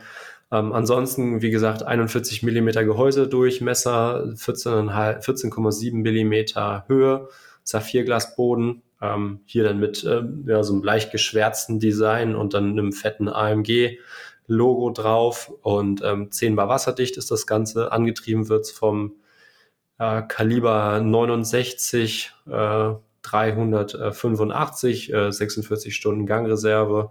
Und ähm, ja, ist im Prinzip von der Funktion, von, vom Aufbau her ein klassischer IWC-Pilotenchronograph. Man hat jetzt hier ein etwas anderes Ziffernblatt, wo die Totalisatoren in mehreren Ebenen ange, angebaut, ange, angeordnet sind, besser gesagt. Wir haben mehr Leuchtmasse als auch bei den normalen Chronographen auf dem Ziffernblatt. Das heißt, hier sind jetzt wirklich alle Indizes und die äh, großen arabischen Ziffern mit Leuchtmasse ausgestattet. Ähm, das Ziffernblatt ist generell in so einem ähm, ja, äh, glänzenden Look eher gehalten. Ähm, das heißt, man hat den, hier dann als guten Kontrast die Totalisatoren, die dann halt eher so ein bisschen matt gehalten sind, dann mit ähm, ja, so einem Sonnenschliff ausgestattet sind und gleichzeitig halt eben auch noch über so ein Schallplatten-Rillenmuster verfügen. Ähm, da hat man halt einfach, ja, denke ich, ähm, einen sehr guten Ko ja, Konterpart zu dem doch recht ähm, Hochglanz, Ziffernblatt und Lünette geschaffen. Mhm. Ganz ist wieder gewohntermaßen gut balanciert. Das heißt, man hat auf der 6 Uhr Position äh, die kleine Sekunde, auf der 9 Uhr Position den 12-Stunden-Zähler und auf der 12 Uhr Position den 30-Minuten-Zähler. Auf der 3 Uhr Position finden wir dann äh, IWC, äh, das IWC-Logo, dann äh, Wochentag, Datum und darunter dann nochmal Schaffhausen. Also ähm, rein von der Aufteilung vom Design her ist es für mich eine sehr, sehr gelungene Uhr. Ähm, kann man jetzt erstmal so grundsätzlich, ähm, ja. Ja. Also, ich, ich würde mal kurz einsteigen, Lukas, wenn das, wenn das okay ist an der Sehr Stelle. gerne, ja. Ich, ich habe gerade so ein bisschen nach Worten gesucht, wie wir am besten weitermachen, aber ich denke, ich habe es ja. jetzt erstmal ganz gut beschrieben. Schaut euch auf jeden Fall irgendwie mal die Bilder der verschiedenen Modelle äh, auf der Website an. Preis kann man noch kurz nennen. Ähm, Kautschukband in Titan kostet die Uhr 10.600 Euro. Mhm. In Titan mit Titan-Armband kostet sie 12.700 Euro. Und in Ceratanium mit Kautschukband 14.800 Euro. Die sind eben komplett schwarz gehalten. Er hat dann einen noch längeren Namen, die heißt dann Pilot, Pilots Watch Performance Chronograph 41 AMG, Mercedes AMG Petronas Formula One Team. Ähm, hat dementsprechend auch die kleine Sekunde, den Sekundenzeiger und äh, Wochentag Datum äh, farblich in Akzenten passend zum Team gehalten. Man hat auf der Rückseite ebenfalls einen geschwärzten Gehäuseboden, hat aber kein AMG-Logo drauf, sondern das Ganze ähm, einfach nur geschwärzt gehalten. Man hat die äh, Feinunterteilung in der Minuterie, also man hat die Minuterie ganz normal äh, ja, so silberfarben gehalten. Man hat aber die Sekundenunterteilung hat man äh, auch in mhm. Petronas-Farben gehalten. Man hat natürlich schwarze Zeiger und hat dann hier an der Spitze vom Stoppsekundenzeiger noch dieses Petronas grün Türkis aufgegriffen. Ähm, genau, am Ceratanium-Band, weiß nicht, ob ich es gesagt hatte, kostet dann 21.800 Euro. So. da fangen wir halt an, jetzt bei einer, bei einer Sache, wo jetzt irgendwie so ein bisschen der Spaß aufhört, aus meiner Sicht. Ähm, mhm. Ich bin, also vielleicht nochmal ganz kurz, optisch finde ich die Uhr gelungen. Ich finde die schön. Ähm, ich muss auch sagen, wenn du mir die Uhr so vor fünf Jahren gezeigt hättest, hätte ich gesagt, das ist für mich jetzt die perfekte IWC. Und zwar, ich persönlich kann ich dazu sagen, ich, ich mag ja Chronographen gerne, wisst ihr, und ich mag vor allem auch Chronographen, ja. die Lünetten haben. Also wirklich Lünetten, wo irgendwas draufsteht und die irgendwie das Ganze so, das Zifferblatt ein bisschen ergänzen oder kontrastieren, wie auch immer. Ähm, und ich habe mich bei IWC sehr früh, oder ich habe mich bei IWC am Anfang immer sehr schwer damit getan, dass die, die klassischen Fliegerchronos, dass die einfach keine klassische Lünette haben, sondern einfach nur, ja, du, du, einfach nur diesen, diesen klassischen Metallring und äh, ja. der, der sah für mich auch manchmal einfach so aus, als ob da was fehlen würde. Das, also das ist einfach so, wenn du es halt gewohnt bist, dass irgendwie dann eine, eine Lünette noch normal um das Zifferblatt herumliegt, dann, dann denkst du manchmal, da fehlt was. Und ich habe mir immer gedacht, hey, es wäre doch cool, wenn es da irgendwie was gäbe. Zum Beispiel eine Tachymeterskala. Also diesen Gedanken, das, was wir jetzt hier sehen, diesen Gedanken, hättest du mir das vor fünf, sechs Jahren gezeigt, hätte ich gesagt, ist ideal. Ich muss aber auch sagen, ähm, je mehr ich mich natürlich auch mit IWC beschäftigt habe und auf die Marke eingelassen habe, umso mehr muss ich auch sagen, dass dieses klassische Flieger Chronographendesign eigentlich das natürlich ist, was sehr, sehr stark diese Marken-DNA ausmacht. Ja. Und das ja. passt zur IWC und das ist typisch für die Marke. Ähm, jetzt gehen wir davon halt so ein bisschen weg, indem wir jetzt halt ähm, eine, eine Tachymeterskala dran packen. Wie gesagt, optisch finde ich, funktioniert das gut, kann man gut machen. Das ist in Summe eine schöne Uhr. Ich finde es auch gut, dass man hier die 41 mm Variante genommen hat und jetzt nicht die 43 mm Variante, weil das Ganze dann einfach, glaube ich, auch einfach zu mächtig und zu groß werden würde. Für mich ganz persönlich. Insofern, ich finde, dass da, das passt schon mal. Ich muss aber auch sagen, aber da können wir gleich nochmal drüber diskutieren, dass, ähm, dass es durch diese Tachymeter-Skala einfach auch irgendwie IWC-DNA verliert. Also es ist für mich nicht mhm. mehr so typisch dieses IWC-Design. Aber dann lass uns ja. das gleich diskutieren. Was ich positiv finde, ist, dass du so Sachen wie AMG, dass du das einfach auf die Gehäuserückseite packst und nicht ins Zifferblatt verbaust. Also auch das ist für mich ein Pluspunkt, das finde ich gut. Dadurch wirkt das Ganze jetzt auch nicht irgendwie billig in Anführungszeichen. Ich will gar nicht sagen, dass so Kooperationen zwischen Autoherstellern und Uhrenmarken billig sind, aber wenn da immer noch irgendwie so ein Logo reingeklatscht wird, ich bin da jetzt auch nicht so ein Fan von. Finde ich hier auch gut nee, gemacht. Also insofern auch da Pluspunkt.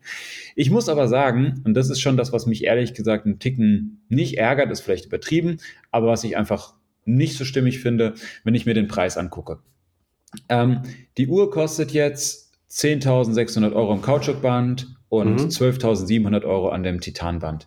Das ist schon jede Menge Holz. Das ist schon wirklich sehr, sehr viel. Und wenn ich mir halt anschaue, zum Beispiel, welches Werk da drin verbaut ist, das ist das ganz normale Kaliber, was du auch in den Standard Pilots Watch Chronos 41 hast. Das ist jetzt kein, kein, kein anderes Werk. Das ist jetzt nichts, nichts, nichts Besondereres mehr. Der normale Pilot's Watch Chrono kostet unter 10.000 Euro. Okay, sie haben auch da die Preise etwas angezogen. Am Edelstahlband mhm. liegt er bei 9.500 Euro. Auch das finde ich schon relativ viel Geld, muss ich zugeben. Ja. Hier bist du jetzt knapp 3.000 Euro teurer. Okay, dafür kriegst du eine Uhr in Volltitan. Ich finde es aber, ich finde es ehrlich gesagt recht teuer. Ich finde das ist schon viel Geld für diese Uhr aus meiner persönlichen Sicht. Und das, was mich so ein bisschen ärgert, da bin ich ganz ehrlich, oder was ich so ein bisschen, ja, ärgern ist vielleicht falsch, was ich ein bisschen schwach finde, ist einfach, man, man positioniert das Ganze jetzt hier als den Performance-Chronographen. Und ich frage mich halt, wo steckt hier die Performance? Weil ist Performance jetzt, dass ich jetzt eine Tachymeter-Skala habe? Hm, okay, ich kann Geschwindigkeiten messen. Gut, okay, das ist vielleicht kann man sagen, das gehört zu diesem Rennsportthema, das hat irgendwie mit Performance zu tun. Okay. Aber ansonsten, das Werk ist nicht performanter als das in dem ganz normalen ähm, 41er Grund. Das ist das ja. identische Werk. Ähm, ein AMG-Zeichen macht die Uhr jetzt auch nicht performanter. Ja. Also, das ist, für mich ist die Frage, was ist hier Performance? Hättest mhm. du jetzt hier ein schnell schwingenderes Werk reingepackt oder irgendwie noch eine weitere Geschichte wie Flyback oder keine Ahnung, irgendwas, wo man sagen hätte können, okay, das ist jetzt das ist wirklich jetzt Performance. Ja. Also wo Engineering-Kunst dahinter steht, dann hätte ich das irgendwie auch schätzen können. So mhm. kommt es für mich, ehrlich gesagt, einfach so rüber, naja, man nimmt den 41er Chrono, okay, wir machen den jetzt in Titan, das passt zu dem AMG-Thema, wir packen ein Logo drauf und wir packen eine Lünette drauf und wir schreiben schick Performance dran und jetzt haben wir so das nächste, jetzt haben wir halt hier unseren Rennsport-Chrono, den wir halt auch für relativ viel Geld verkaufen können. Und das ist ja. ein bisschen das, was mir, mir persönlich bei der Uhr gerade so ein Stück weit auch sauer aufstößt, um das jetzt mal mhm. ganz, ganz böse und kritisch zu sagen. Ich finde die schön, ja. verstehe mich nicht falsch, ich finde die wirklich schön. Ich würde die sofort tragen, aber gib mir das Paket für 10.000 Euro und dann finde ich es immer noch okay. Ja, also das ist, also so für mich ist, für mich hat die Uhr halt zwei Probleme. Ähm, ja. Ich sag mal, wir, das, das, das, also das Design ist gefällig, das wird auch im Markt ankommen. Dementsprechend ist ja. es halt jetzt hier absolut äh, die Meinung einer kleinen Randgruppe. Ich bin gespannt, wie ihr jetzt irgendwie auch als Zuhörer darauf reagiert, wie ihr sie, äh, wie, wie sie euch gefällt. Ich denke, wir können da irgendwie nochmal eine Diskussion in der Community-Gruppe auch anstoßen. Für mich hat die Uhr halt aber zwei Probleme. Das ist halt, wie du jetzt schon äh, ausführlich beschrieben hast, der Preis Wobei man das halt mittlerweile eigentlich auf das äh, ganze Produktportfolio von IWC so ein bisschen anwenden kann, wo ich einfach sage, ja, das, das ist ein grundlegendes halt Thema, das so stimmt ganz, schon. Das ist ein grundlegendes Thema, ja. Ich sag mal, der große, der große Preissprung bei den Pilotenchronographen kam ja bei IWC mit den Manufakturwerken. Das heißt, es ist diese ganze Kaliber 69 äh, und ich frage mich halt einfach als Verbraucher so ein bisschen, okay, ähm, früher habe ich einen Pilotenchronograph, als ich ins Thema eingestiegen bin, so den 43er Le Petit Prince äh, am Lederband für beim Konzessionär 5.500, 6.000 Euro gekriegt. So, das war für mich absolut für von einer Prestige, von einer prestigeträchtigen Marke aus der Schweiz ein absolut fairer Preis, kam dann zum Ende hin, ich glaube mit ETA, äh, mit Silita SW500 Werk und so weiter und so fort das war schon ein guter Preis dafür, wenn man sich überlegt, dass man bei anderen Marken ähm, das zu einem, zu einem geringeren Preis kriegt. Sag ich mal, aber trotzdem äh, Markenaufschlag, Luxus ist alles irgendwie nicht ganz rational und so weiter und so fort. Ähm, fand ich das schon, schon fair, den Preis, muss ich ganz ehrlich sagen.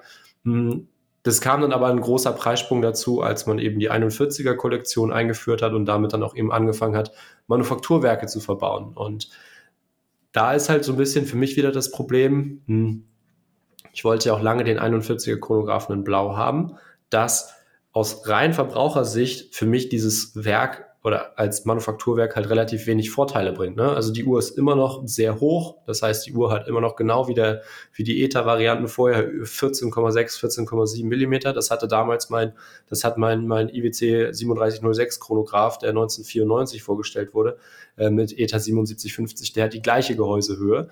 Ähm, und man hat eine gleiche Gangreserve von knapp über 40 Stunden, man hat äh, die gleichen Funktionen äh, im Werk. Das heißt, da sehe ich halt einfach mal jetzt so rein aus Verbrauchersichtweise, sehe ich für mich da jetzt keinen Vorteil, dass es halt ein Manufakturwerk ist, außer dass äh, Preise für Service und der Listenpreis, also der Preis für die Uhr und die Wartungskosten steigen. Deswegen, klar, wir haben da oft drüber diskutiert hier im Podcast, äh, dass ab gewissen Preisen einfach ein Manufakturkaliber sein muss. Mittlerweile sage ich halt aber, ich habe halt lieber irgendwie eine Uhr, die ein bisschen günstiger ist, die im Unterhalt vielleicht mich dann auch nicht so viel kostet, äh, bei gleicher Funktion mit einem zugekauften Werk, was dann halt irgendwie noch modifiziert, verfeinert, wie auch immer wird. So, und äh, das ist halt nach wie vor meine Meinung und das ist halt dann auch was, wo ich halt sage, okay, ähm, du sagst es ganz richtig, Engineering ist halt äh, da dann schon ein wichtiger Punkt. Dazu kommt dann halt einfach die Geschichte, dass für mich äh, das Konzept oder die Idee der Uhr äh, ja, weder zur Pilot-Kollektion noch irgendwie so richtig zu IWC passt. Ich habe es mhm. schon immer gesagt, dass ich ähm, diese ganze AMG-Kollaboration oder Mercedes-AMG Petronas Formel 1-Kollaboration ähm, bei IWC durchaus interessant finde, dass das auch was ist, was für mich einfach passt. Ähm, sowohl jetzt die Nähe zum, zum Autotuner AMG als auch zum Formel 1-Team, Engineering, Kompetenz mit Materialien und so weiter und so fort äh, puristisches Design, Funktionalität. Das ist schon was, was für mich immer gepasst hat. Das ist ähm, auch stimmig. Deswegen, mhm. deswegen will ich das auch im Grundsatz gar nicht kritisieren. Für mich war das aber immer ein Thema, was sehr gut auf der ganzen Ingenieur-Kollektion funktioniert hat. Also, weil da hatte man dann ja, wir reden jetzt nicht von der aktuellen Ingenieur, sondern von der Ingenieur, die so in den frühen 2000er Jahren, so bis zu 2000, ja, was war das, so in die frühen Zehner Jahre rein funktioniert hat, wo man einfach große, massive Uhren hatte, dann teilweise auch äh, aus Titan mit aufwendigen Ziffernblättern, mit Flyback-Funktion, äh, mit, mit Skalen innenliegend in der Lünette. Das waren einfach große, maskuline Uhren, massive Uhren äh, aus verschiedenen Materialien und das hat halt einfach funktioniert. So, das war halt einfach was, okay, Ingenieur, äh, das hat einfach, das hat für mich einfach gepasst was für mich aber eigentlich noch nie so richtig gepasst hat, war jetzt dieses ganze Motorsport-Thema auf eine Pilotenuhr zu übertragen. So, weil historisch stützt sich das eben auf die Uhren, die im Zweiten Weltkrieg für die Luftwaffen gebaut wurden, stützt sich dann auf die ganzen Markenmodelle, die äh, nach dem Zweiten Weltkrieg ab 46 mehr oder weniger für äh, Royal Air Force und so weiter gebaut wurden, stützt sich das sehr stark auf eben so diese ganze Top Gun-Geschichte. Und da hat für mich halt dieses Motorsport-Thema, abgesehen davon, dass es halt ein Chronograph war, nie wirklich reingepasst, weil ich halt einfach gesagt habe, so, ja, ich verstehe es irgendwie nicht so ganz, was jetzt eine Pilotenuhr mit einem AMG zu tun hat, so, weil es hat für mich, es hat für mich nie so richtig gepasst. Und mhm. diese ganze Geschichte mit dem Performance Chronograph ist für mich jetzt halt irgendwie so ein bisschen so ein Ansatz zu versuchen, dem Ganzen irgendwo Legitimität zu verschaffen und dem Ganzen halt irgendwo auch ein Stück weit Glaubwürdigkeit zu verschaffen. Weil man kann natürlich jetzt nach außen gut argumentieren, ja, wir haben ja hier einen Chronographen mit Tachymeterskala. Tachymeterskala ist schon immer super relevant gewesen im Motorsport, weil man damit irgendwie Durchschnittsgeschwindigkeiten messen kann und so weiter und so fort. Aber trotzdem ist es halt irgendwo hat die Uhr dann halt trotzdem irgendwo noch so einen Stilbruch in sich, dass man halt irgendwo trotzdem auf der Rückseite noch Pilots Watch stehen hat. Man hat immer noch dieses klassische Pilotendreieck mit den zwei Punkten auf der äh, 12 Uhr Position, die halt einfach früher dafür gedacht war, dass man halt immer sehen konnte, okay, wie rum steht die Uhr gerade, also wo ist oben bei der Uhr, einfach mhm. wenn man in der Nacht geflogen ist, so und also klar, es ist sowieso illusorisch zu sagen, dass die Uhr jetzt irgendwie von Rennfahrern getragen wird. Soweit ich weiß, haben die AMG-Piloten ähm, eine aufgedruckte IWC auf ihren Rennfahrerhandschuhen. Ähm, aber trotzdem ist es für mich in sich einfach kein, kein stimmiges Konzept, schon gar nicht zu dem Preis. Und es sind dann halt auch einfach gewisse Details, die für mich dann halt das Bild auch noch weiter trüben. Also so, ja, man muss positiv anmerken, dass man eben kein großes Logo auf dem Ziffernblatt hat.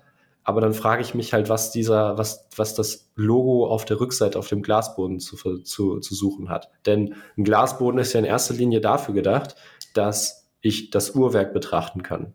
So. So, und jetzt habe ich hier den, einen abgedunkelten Gra Glasboden, also ein getöntes Glas, wo ich sowieso schon mal ein bisschen weniger vom Werk erkennen kann. Dann mhm. hat das Werk naturgemäß einen sehr großen Rotor, der mir auch na, fast die Hälfte des Werks eigentlich immer verdeckt. Und dann habe ich ergänzend dazu noch so ein großes AMG-Logo, was da drüber prangt, was mir auch nochmal den Blick aufs Werk nimmt. So, und das ist halt für mich jetzt hier einfach so ein Punkt, was dann halt auch einfach dann irgendwo ein Stück weit ja, dann auch einfach ein bisschen unfertig oder unperfekt wirkt, weil man hat halt einfach so ein bisschen das Problem bei verschraubten äh, Gehäuseböden oder auch verschraubten Lünetten, die eben über ein Gewinde aufgesetzt sind. Das kennt man ja von den alten Ingenieurmodellen und so weiter und so fort, wo man eben so fünf Löcher in der Lünette hat und ähm, dann mit so einem Werkzeug die Lünette aufgeschraubt wurde. So, und da ist dann natürlich immer die, heutzutage, wenn man es halt von Audemars Piguet perfekt kennt, mit einer ausgerichteten Lünette, die halt aber anders aufgeschraubt wird über Schrauben, kennt man es halt einfach, dass es perfekt ausgerichtet ist. So, und dann war ja auch so ein bisschen immer das, das Thema bei alten Ingenieurmodellen, dass es immer so ein bisschen komisch aussah, wenn die verschraubte Lünette nicht richtig saß. Und dementsprechend ist IWC ja jetzt bei der neuen Ingenieur auch hingegangen und hat halt einfach äh, die Lünette mit fünf Schrauben fixiert und nicht mehr mit diesem Verschraubmechanismus. Mhm. So. Bei einem Gehäuseboden kannst du es halt aber irgendwie nicht so, oder wurde es jetzt hier nicht umgesetzt mit einzelnen Schrauben, sondern man halt klassisch dieses Gewinde, was halt über äh, ja, so ganz normalen Gehäusebodenöffner verschlossen und geöffnet wird. Dadurch kann man halt aber den Gehäuseboden wieder nicht wirklich gut ausrichten, wie ich finde, oder kann man nicht ausrichten, wie man jetzt hier auf den offiziellen Bildern auch sieht. Und dadurch ist das ganze Logo in der Uhr einfach schief. So, mhm. und hier sieht man es jetzt, dass das, äh, der vordere Teil des AMG-Logos so ein bisschen nach oben neigt. Das heißt, es ist nicht in einer Flucht mit der Krone. Und das ist halt einfach was, was für mich halt einfach nicht so perfekt aussieht, wie es halt irgendwie bei einer Uhr für über 10.000 Euro aussehen sollte. Und da bin ich halt der Meinung, dann lass es lieber weg. Mach den Gehäuseboden meinen Weg schön, weil das ist jetzt sowieso jetzt, naja, nicht das, das Allerschönste schönste Uhrwerk, wie ich finde. Da finde ich so Sachen wie jetzt bei meinem Fliegerchronograph viel, viel schöner, wo man halt einfach sagt, okay, äh, ein großes IWC Schaffhausen-Logo drauf und drumherum noch den Schriftzug der Fliegerchronograph. Dann weiß jeder, worum es geht. Äh, es ist hochwertig gemacht. Ähm, bei so einer funktionalen Uhr steht ja eigentlich sowieso das, was, was drin ist, eigentlich sowieso nicht im Fokus. Ähm, und dementsprechend, ja, fände ich, das, fänd ich das deutlich schöner. Man kann meinetwegen, wenn es dann halt ähm, wirklich sein soll und das hier ein aufwendiges ein Auf äh, oder wirklich diese Partnerschaft hervorheben möchte, dann graviert man eben ähm, in einen massiven Metallboden eben das Logo richtig schön ein. Man kennt es ja zum Beispiel auch aus den AMGs, aus den Kopfstützen äh, oder ähm, auch aus der Mittelarmlehne, äh, dass man da halt eben so äh, eingeprägt dieses AMG-Logo hat. Jetzt nicht diesen AMG-Schriftzug, sondern dieses, ja, ja so dieses runde Logo, wo man dann so, so ja, recht altertümlich, sage ich mal, dann irgendwie noch so, so Kolben hat, äh, drauf hat und so weiter und so fort. Ich denke, ihr wisst, was ich meine. Das hätte ich halt viel schöner gefunden. Oder auf dem Gehäuseboden steht ja jetzt hier im Glas auch noch Edition AMG. Das hätte ja vollkommen gereicht, weil ich sag mal, derjenige, der es kauft, der weiß ja, was er da trägt. So, und äh, was für eine Edition das ist. Und das sind für mich halt einfach so ein paar Geschichten, die halt für mich dem Ganzen halt so, so einen Geschmack geben, ähm, wo es halt nicht AMG oder wo es halt irgendwie so ein bisschen diesen, diesen luxuriösen Charme verliert, den halt eine Uhr für über 10.000 Euro für mich haben sollte, dass es halt ein zeitloser Gegenstand ist und halt nicht nur irgendwie ein Stück weit modisches Accessoire, weil es ist halt einfach irgendwie ein Stück weit für mich ein relativ beliebiges Design, was mich auch irgendwie an andere Marken ein Stück weit erinnert.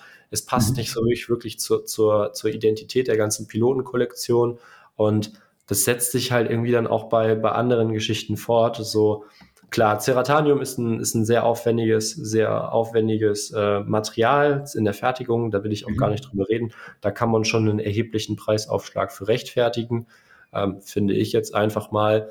Äh, wenngleich da halt auch wieder das gleiche Thema ins Spiel kommt. Wir haben jetzt hier am Ceratanium-Band äh, einen Preis von 21.800 Euro das ist schon was, wo ich ähm, bei an, an, ja, anderen Marken, eben Chronograph und Goldgehäuse mit, Manufaktur, äh, mit, mit Manufakturkaliber und Chronograph bekomme.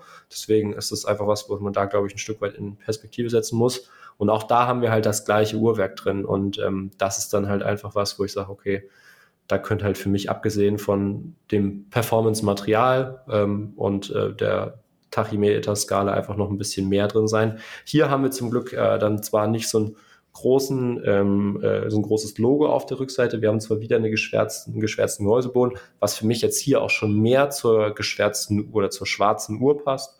Mhm. Äh, wir haben dann hier ähm, dann einfach den sehr langen Namen äh, auf das Glas geschrieben. Also hier steht dann Pilots Watch Performance Chronograph, Mercedes AMG Petronas Formula One Team. Ähm, finde ich halt dezenter gemacht, finde ich, ja, habe ich jetzt nicht, finde ich jetzt nicht, nicht schlimm.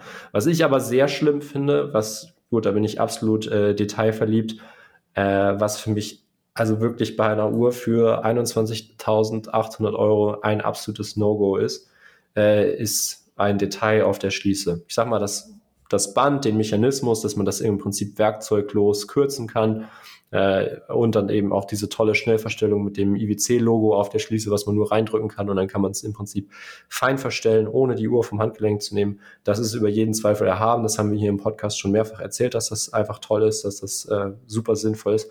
Aber dann haben wir unter diesem Logo eingraviert in die Schließe den Ceratanium-Schriftzug mit so einem R in einem Kreis, dass es halt eben ein rechtlich geschützter Begriff ist, dass das Material patentiert ist. Und das ist halt einfach was, wo ich sage, ey, was soll das? Also wirklich, so, wenn ich mir für ja, 21.800 ja. Euro eine Uhr kaufe, dann werde ich wohl wissen, dass das Ceratanium ist und was dieses Material auszeichnet. Also ich glaube beim besten Willen nicht, dass das eine Uhr ist, die ich aus Versehen kaufe. Das ist jetzt halt nicht die klassische Uhr, wo ich zum Konzessionär reingehe und sage, ach, ja, ich habe jetzt mal ein bisschen gespart, ich hätte gerne eine schöne Uhr, was haben Sie da für mich? Sondern das ist halt schon ein Liebhaberstück. Und dann weiß ich, dass das Ceratanium ist. So, und von außen sieht es eh keiner. Und dann halt, dass da so plakativ ein Stück weit draus, drauf zu schreiben, finde ich einfach, ja, also es gibt da für mich irgendwie so ein, so ein Vergleich, eine Marke, die das ähnlich mal gemacht hat, war, wo ich mit dem Konzessionär mal ein bisschen rumgealbert hat. Longines bei seiner Hydro Conquest hat das auf den Fall schließen Art, haben sie die Wasserdichtigkeit stehen. Da steht ein Longines und dann darunter 300 Meter, mhm. 1000 Fuß, was weiß ich. So, und dann haben wir, hat der Konzessionär auch rumgealbert, so, damit der Verbraucher auch weiß, dass nicht nur die Uhr, sondern auch die Schließe 300 Meter wasserdicht ist. So. und das ist halt, also, so bei allen anderen Uhren sieht die Uhr doch schön aus, da fehlt doch nichts auf der Schließe. Warum so hätte man es meinetwegen mhm. reingraviert oder so, ähnlich wie jetzt irgendwie eine Punze äh, bei, bei Massivgold oder sowas. Aber das äh, ist wirklich was, wo ich sage, hey, das wertet die ganze Uhr äh, so ab, das macht die also so, das, also so, da kann ich mich echt sehr, sehr lange drüber aufregen, weil ich das einfach echt, also so, das, nee. Ich gucke gerade nochmal, ob es bei der, bei der auf der Dornschließe auch ist. Nee, da zum Glück nicht.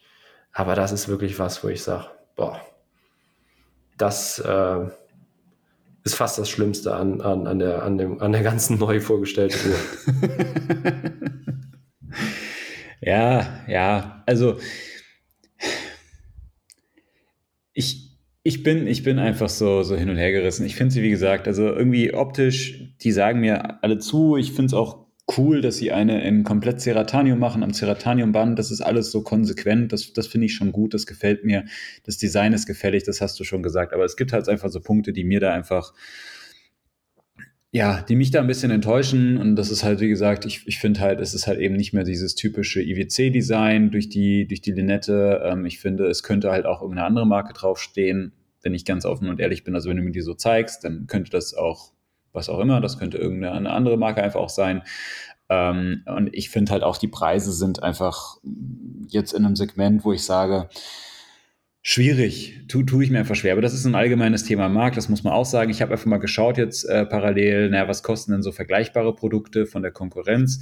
Und ähm, ich, wenn man sich zum Beispiel mal umschaut, jetzt bei Omega, die ja auch massiv die Preise angezogen haben, die Speedmaster Racing, das ist ja eigentlich eine Uhr, die im Grunde das gleiche Thema erfüllt und das gleiche Thema bespielt, ähm, mit, mit einem ähm, automatischen Chronographenkaliber Tachymeterskala und so weiter und so fort.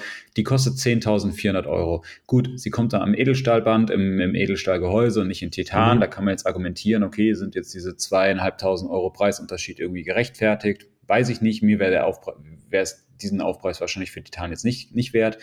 Ähm, aber da würde ich jetzt einfach mal behaupten, ohne jetzt IWC nahtreten zu wollen, ja, ähm, dass ich hier zumindest vom, vom Werk her noch mal performanteres Werk habe. Denn dann habe ich ein, ein Werk mit, mit Koaxialhemmung, Meters zertifiziert, 15.000 äh, Gauss Magnetfeldresistenz und also da, da, da würde ich zumindest kann ich dann sagen, okay, das Werk ist aber ein Performance-Werk. Und hier ist es halt ein das Standard-Manufakturkaliber von IWC für Chronographen. Das mag kein schlechtes sein, aber auch das wird sich über die Jahre halt zeigen. Ja, aber es, es, es passt einfach für mich jetzt nicht zu diesem Thema. Das ist jetzt hier der Hochleistungschronograph. Zumindest ist es das, was mir hier in der Werbung immer wieder suggeriert wird oder in dem, was ich in den IWC-Pressemeldungen gelesen habe. Und das passt für mich halt nicht. Also für mich ist das, was hier Hochleistung ist, ist halt, dass man AMG-Logo hat, dass man Titangehäuse hat und dass man jetzt eine, eine Lachymeter-Skala hat. Aber das hat nicht so viel mit Hochleistung zu tun. Und das ist so ein bisschen das, äh, was ich einfach schade finde. Und da würde ich mir einfach wünschen, liebes EWC-Team, geht doch bitte gerne wieder mehr in diese, in diese Engineering-Richtung. Geht doch dahin, dass ihr wieder überlegt, okay, wie können wir uns noch weiterentwickeln? Wie können wir wirklich Werke verbessern? Wie können wir sonst irgendwie raffinierte Mechanismen da irgendwie einbauen? Ich meine, Ceratanium, das ist alles cool, das ist super, aber geht den Weg doch jetzt weiter. Ja, und ähm, das ist allgemein so ein Ding, was ich mit IWC einfach habe. Man hat sich natürlich jetzt sehr, sehr stark auf dieses Thema Manufakturkaliber besonnen. Das ist okay, aber jetzt muss man gucken, dass man da irgendwie weitermacht und dass man da die nächsten Schritte geht und sich jetzt nicht irgendwie drauf ausruht, dass wir jetzt halt irgendwie tausende Varianten des sportlichen Pilotenchronographen haben ich weiß nicht, da fehlt mir noch ein bisschen. Mir, mir fehlt so dieser, dieser, mir fehlt gerade so dieser, dieser Ingenieur-Spirit bei IWC, ohne dass ich das jetzt auf diese, diese Uhrenlinie in den Ingenieur beziehe, sondern einfach dieses, dieser Fokus auf, wir finden super technische, sehr gute technische Lösungen, ja. Und das ist ja so das, was, keine Ahnung, Kurt Klaus äh, früher gemacht hat bei IWC, ja. Also, wo man wirklich mit Innovationen um die, um die Ecke kam, was, was die Werke anbelangt und so weiter. Ich, ja. Da bitte mehr von bitte mehr wieder, ja. mit, bitte mehr Fokus darauf. Ja, es gibt da, es gibt da ja unzählige Beispiele, äh, ja. was man da nennen kann. Ähm, keine Ahnung, auch so, so Geschichten wie jetzt irgendwie Aquatimer Lünette, wenn man es in die eine Richtung dreht, dann nimmt es die Lünette nicht mit, äh, wenn man es in die andere ja. Richtung dreht, dann schon. Ähm, dann auch so der ganze Mechanismus von der, äh, von der Worldtimer-Kollektion, äh, dass dann, dass man ins, dass man es in den 90er Jahren geschafft hat, äh, dieses ganze Thema Rattrapant, Doppelchronograph äh, in eine Toolwatch zu packen, was ja vorher schon eher so ähm, ja, filigran, Dresswatch, hohe Uhrmacherkunst-Thema war. Ähm, also da gibt es in der Vergangenheit schon sehr, sehr viele Beispiele, äh, auch so, keine, so Geschichten. Es gibt ja diese ist das die Deep One? Es gibt ja diese eine Aquatimer, ja, die, ja. Äh, ja. die, die so, so ein Tiefenmesser integriert hat, wo dann eben durch, äh, durch, durch, durch, äh, durch so ein einströmendes oder durch so ein Ventil Wasser eintritt und ähm, dann eben einen Zeiger im Uhrwerk be bewegt. Man kennt es ja zum Beispiel von Oris, die haben ja eine Uhr, wo es im Prinzip zwei Gläser sind, wo sich dann zwischen den Gläsern in so einer Rille Luft sammelt und die wird dann komprimiert durch das Wasser.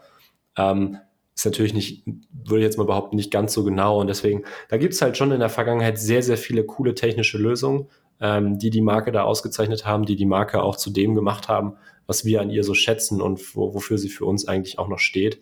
Es ist halt nur leider so ein bisschen schade, dass man das halt halt ja in den aktuellen Uhren, in dem aktuellen Portfolio halt nicht mehr so kennt, sondern dass sich das halt überwiegend auf ja, Marketing und, ähm, und, und, und äh, ja, Image von äh, eben Marken wie äh, AMG, dem Formel 1-Team und so weiter stützt und dass da halt rein technisch gesehen für uns jetzt als Uhren-Nerds da relativ wenig Neues dazukommt. Ja. So. Jetzt haben wir auch genug gemeckert. Die Uhr ist schön, ich möchte sie mir auch mal live anschauen. Ich, ich, ich hätte sie gerne mal am Handgelenk, um einfach zu gucken, wie sie, wie sie wirkt. Ähm, aber es gibt halt so ein paar Sachen, wo ich sage, ah, finde ich, finde ich einfach schade oder hätte man anders machen können. Lukas, gut. Ähm, mit Blick auf die Zeit, das war eine lange Folge heute mal wieder. Eine Stunde. Urtalk in Überlänge mal wieder, witzig. ja. Urtalk in Überlänge, das gab es schon länger nicht mehr. Ich hatte gar nicht gedacht, dass wir heute so viel zu reden haben, aber wir haben uns jetzt hier in Bezug auf die Chronographen ein bisschen festgequatscht, aber das hat Spaß gemacht. Ähm, Vielen Dank dir natürlich äh, für deine Zeit heute und vielen Dank euch da draußen für, für das lange dranbleiben, für das Zuhören. Danke für euren wöchentlichen Support. Ähm, jetzt gerade sind ja auch immer diese Spotify-Jahreszusammenfassungen. Da habe ich auch von dem einen oder anderen schon mal gesehen, irgendwie, dass wir da der meistgehörte Podcast waren und, und so weiter und so fort und zig Stunden.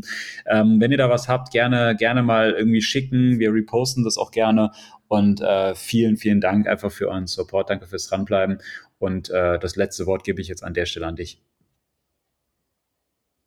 Ja, mehr gibt es da nicht zu sagen. Ich suche gerade nochmal die, die offiziellen Zahlen raus, weil unser Host gehört mittlerweile zu Spotify und dementsprechend äh, können wir da jetzt auch äh, Details zu einsehen. Es lädt gerade noch, deswegen ähm, versuche ich gerade die Zeit etwas zu ziehen und das äh, zu überbrücken. Mhm. Ja, das, das ist ja ganz witzig, weil am Anfang, also den Host, den wir da haben, ähm, am Anfang, ich weiß noch, das war ein großes Thema, bis wir dann irgendwann mal auf Spotify waren. Wir waren, glaube ich, richtig happy, als es dann auch geklappt hatte. Also es war mhm. so, die ersten Wochen beschäftigst du dich ja mit sowas. Und äh, irgendwann mal kam dann die Meldung, dass die jetzt zu Spotify gehören und seitdem kriegt man da immer ganz schöne Zusammenfassungen. Man muss auch sagen, Spotify ist natürlich auch so die, die Plattform, wo am meisten auch der Podcast gehört wird. Ja. Ähm, ist der mit Abstand der wichtigste Kanal. Das stimmt. Und ähm, ich habe mir das jetzt noch gar nichts angeschaut, die Zusammenfassung für dieses mhm. Jahr, wie wir da irgendwie gehört wurden. Also unsere Top-Folge war die Folge 151, drei Business Casual Uhren unter 10.000 Euro. Das freut uns beide natürlich besonders, weil das einfach unser Format ist. Ja. Und äh, dann auch noch mit so einem relativ unkonventionellen Thema. Also ich sag mal, oder unkonventionellen Kategorie, weil ich sag mal, ähm, wenn man das jetzt so von außen betrachtet, denkt man ja eher, okay, ja, die Leute setzen sich halt irgendwie mit dem Thema, okay, äh, Taucheruhr, Chronograph mhm. oder so auseinander. Mhm. Aber interessant zu sehen, also da können wir auf jeden Fall mal noch eine Neuauflage machen, vielleicht in einem anderen Preissegment oder ein Update. Ja. Weil das scheint halt schon irgendwie ein Thema zu sein, was viele Leute irgendwie beschäftigt. So, was kann ich irgendwie als Uhrenliebhaber unkompliziert im Job tragen, ohne da irgendwie aufzufallen? Und ähm, Sie wurde 491, 491 Prozent häufiger gestreamt als deine anderen Folgen im Durchschnitt. Ähm, ja, da müsstet ihr natürlich jetzt die anderen Zahlen verkennen, um ähm, das ins Verhältnis setzen zu können, aber wir waren sehr zufrieden mit der Performance äh, ja, äh, der Folge. Was auch sehr interessant ist, 59 Prozent deiner HörerInnen haben dich 2023 entdeckt, also auch nochmal viele Leute dazugekommen. Deswegen haben Raff und ich, beziehungsweise wir in der Gruppe auch immer mal wieder überlegt, alte Themen, äh, die wir irgendwie am Anfang besprochen haben, neu aufzulegen, weil sich zum einen unsere Meinung dazu verändert hat, zum anderen halt aber auch irgendwie sich im Markt was geändert hat und so weiter und so fort. Deswegen äh, auch auf jeden Fall mal ein Thema, weil jetzt das nächste äh, Highlight passt tatsächlich dazu. Nur vier Prozent unserer Hörerinnen haben ähm, mit, äh, der Neu mit der ersten Folge begonnen Folge 1 herzlich willkommen zum Urtalk. Ähm, deswegen, ich glaube, da wäre es äh, schon nochmal interessant, irgendwie nicht äh, gewisse Themen nochmal neu aufzulegen. Mhm. Ähm, dann, wie fühlt es sich an, auf der ganzen Welt gehört zu werden, Chris? Wird als nächstes hier gefragt. Fantastisch.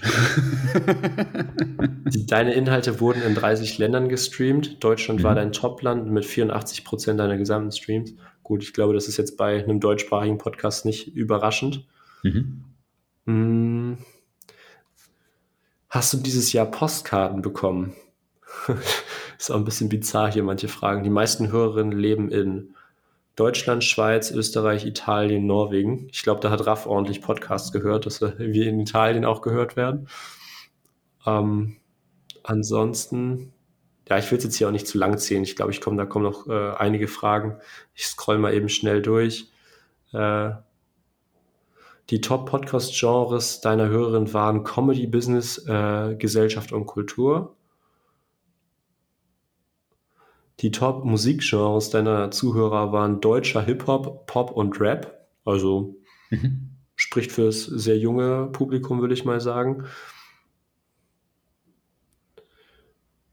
Dann dein Podcast wurde überall geteilt, 56% über WhatsApp.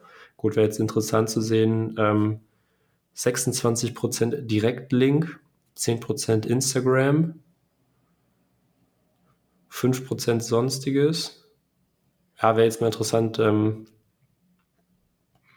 ähm, wäre mal ganz interessant zu wissen, also so die Prozentzahlen bringen mir jetzt ja nichts, also so trotzdem mal so absolute Zahlen zu haben, wie oft es wirklich geteilt wurde. Aber freut uns natürlich, äh, wenn der Podcast weitergeteilt wird.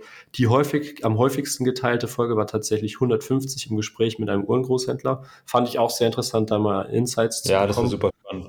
Ähm, ja eigentlich auch nochmal ein Follow-up geben, äh, weil ja. ich dran, müssen wir nochmal fragen. Das ja. Deine Podcast-Bewertung war 4,9. Ähm, haben wir schon lange, sind wir nach wie vor mhm. mehr als dankbar für, mehr geht nicht. Ähm, also wir freuen uns natürlich über jede Bewertung, die neu dazukommt. Gerade bei Apple Podcast kann man ja auch äh, äh, Bewertungen schreiben. Bei Spotify geht das ja nur in Sternchenform, aber ähm, das freut uns auf jeden Fall sehr, wenn wir da so, so gut ankommen, so gute Bewertungen von euch bekommen. Und ähm, ansonsten ja, zwei Umfragen wurden veröffentlicht, 59 Hörerinnen haben abgestimmt. Man muss halt dazu sagen, dass das ganze Thema ähm, ja sehr oder leider noch Spotify exclusive ist. Also bei Apple Podcast gibt es es noch nicht, aber dementsprechend ähm, ist es noch recht neu und viele kennen das vielleicht noch nicht. Aber mhm. schaut da gerne mal unter den unter dem Text nochmal nach, ob da irgendwie dann äh, ein Q&A oder äh, eine Umfrage eingestellt wurde. Das interessiert uns immer da, eure Meinung zu bekommen. Wir haben 38 QAs erstellt und 44 Antworten erhalten. Ähm ja, ich denke, wir wollen das jetzt hier auch nicht zu lange in die Länge ziehen. Äh, die Botschaft von uns ist klar, dass wir sehr dankbar sind, äh, so treue Fans zu haben, die uns so ja, unterstützen, uns folgen und äh, sich da jede Folge anhören und da auch so treu sind zu uns. Äh, das bedeutet uns sehr viel und ähm, ja, zeigt einfach, wie, wie toll die Community ist. Ich denke, wir werden nochmal einen Jahresrückblick machen. Da werden wir dann, dann nochmal ausführlicher drauf eingehen ähm, und ähm, ja, dann auf jeden Fall mal schauen, dass wir ähm, dann auch mit euch weiter im Kontakt bleiben, da irgendwie nochmal Treffen organisieren. Und ähm, ja, es freut mich auf jeden Fall sehr, äh, dass ihr da so am Ball seid. Die Folge hat mir sehr viel Spaß gemacht. Vielen lieben Dank, Chris. Ähm, und auch wenn du eben schon abmoderiert hast und mir das letzte Wort übergeben hast, äh, würde ich dir jetzt äh, erneut das letzte übergeben und ähm, ja, dich ins Wochenende entlassen. Dankeschön, Lukas. Ja, also vielen Dank für euren Support. Ähm, die Zahlen sind immer wieder beeindruckend und äh, Macht Spaß. Vielen, vielen Dank dafür. Und in dem Sinne, euch einen guten Start in die Woche und Lukas, dir ein schönes Wochenende. Bis dann. Ciao. Ciao.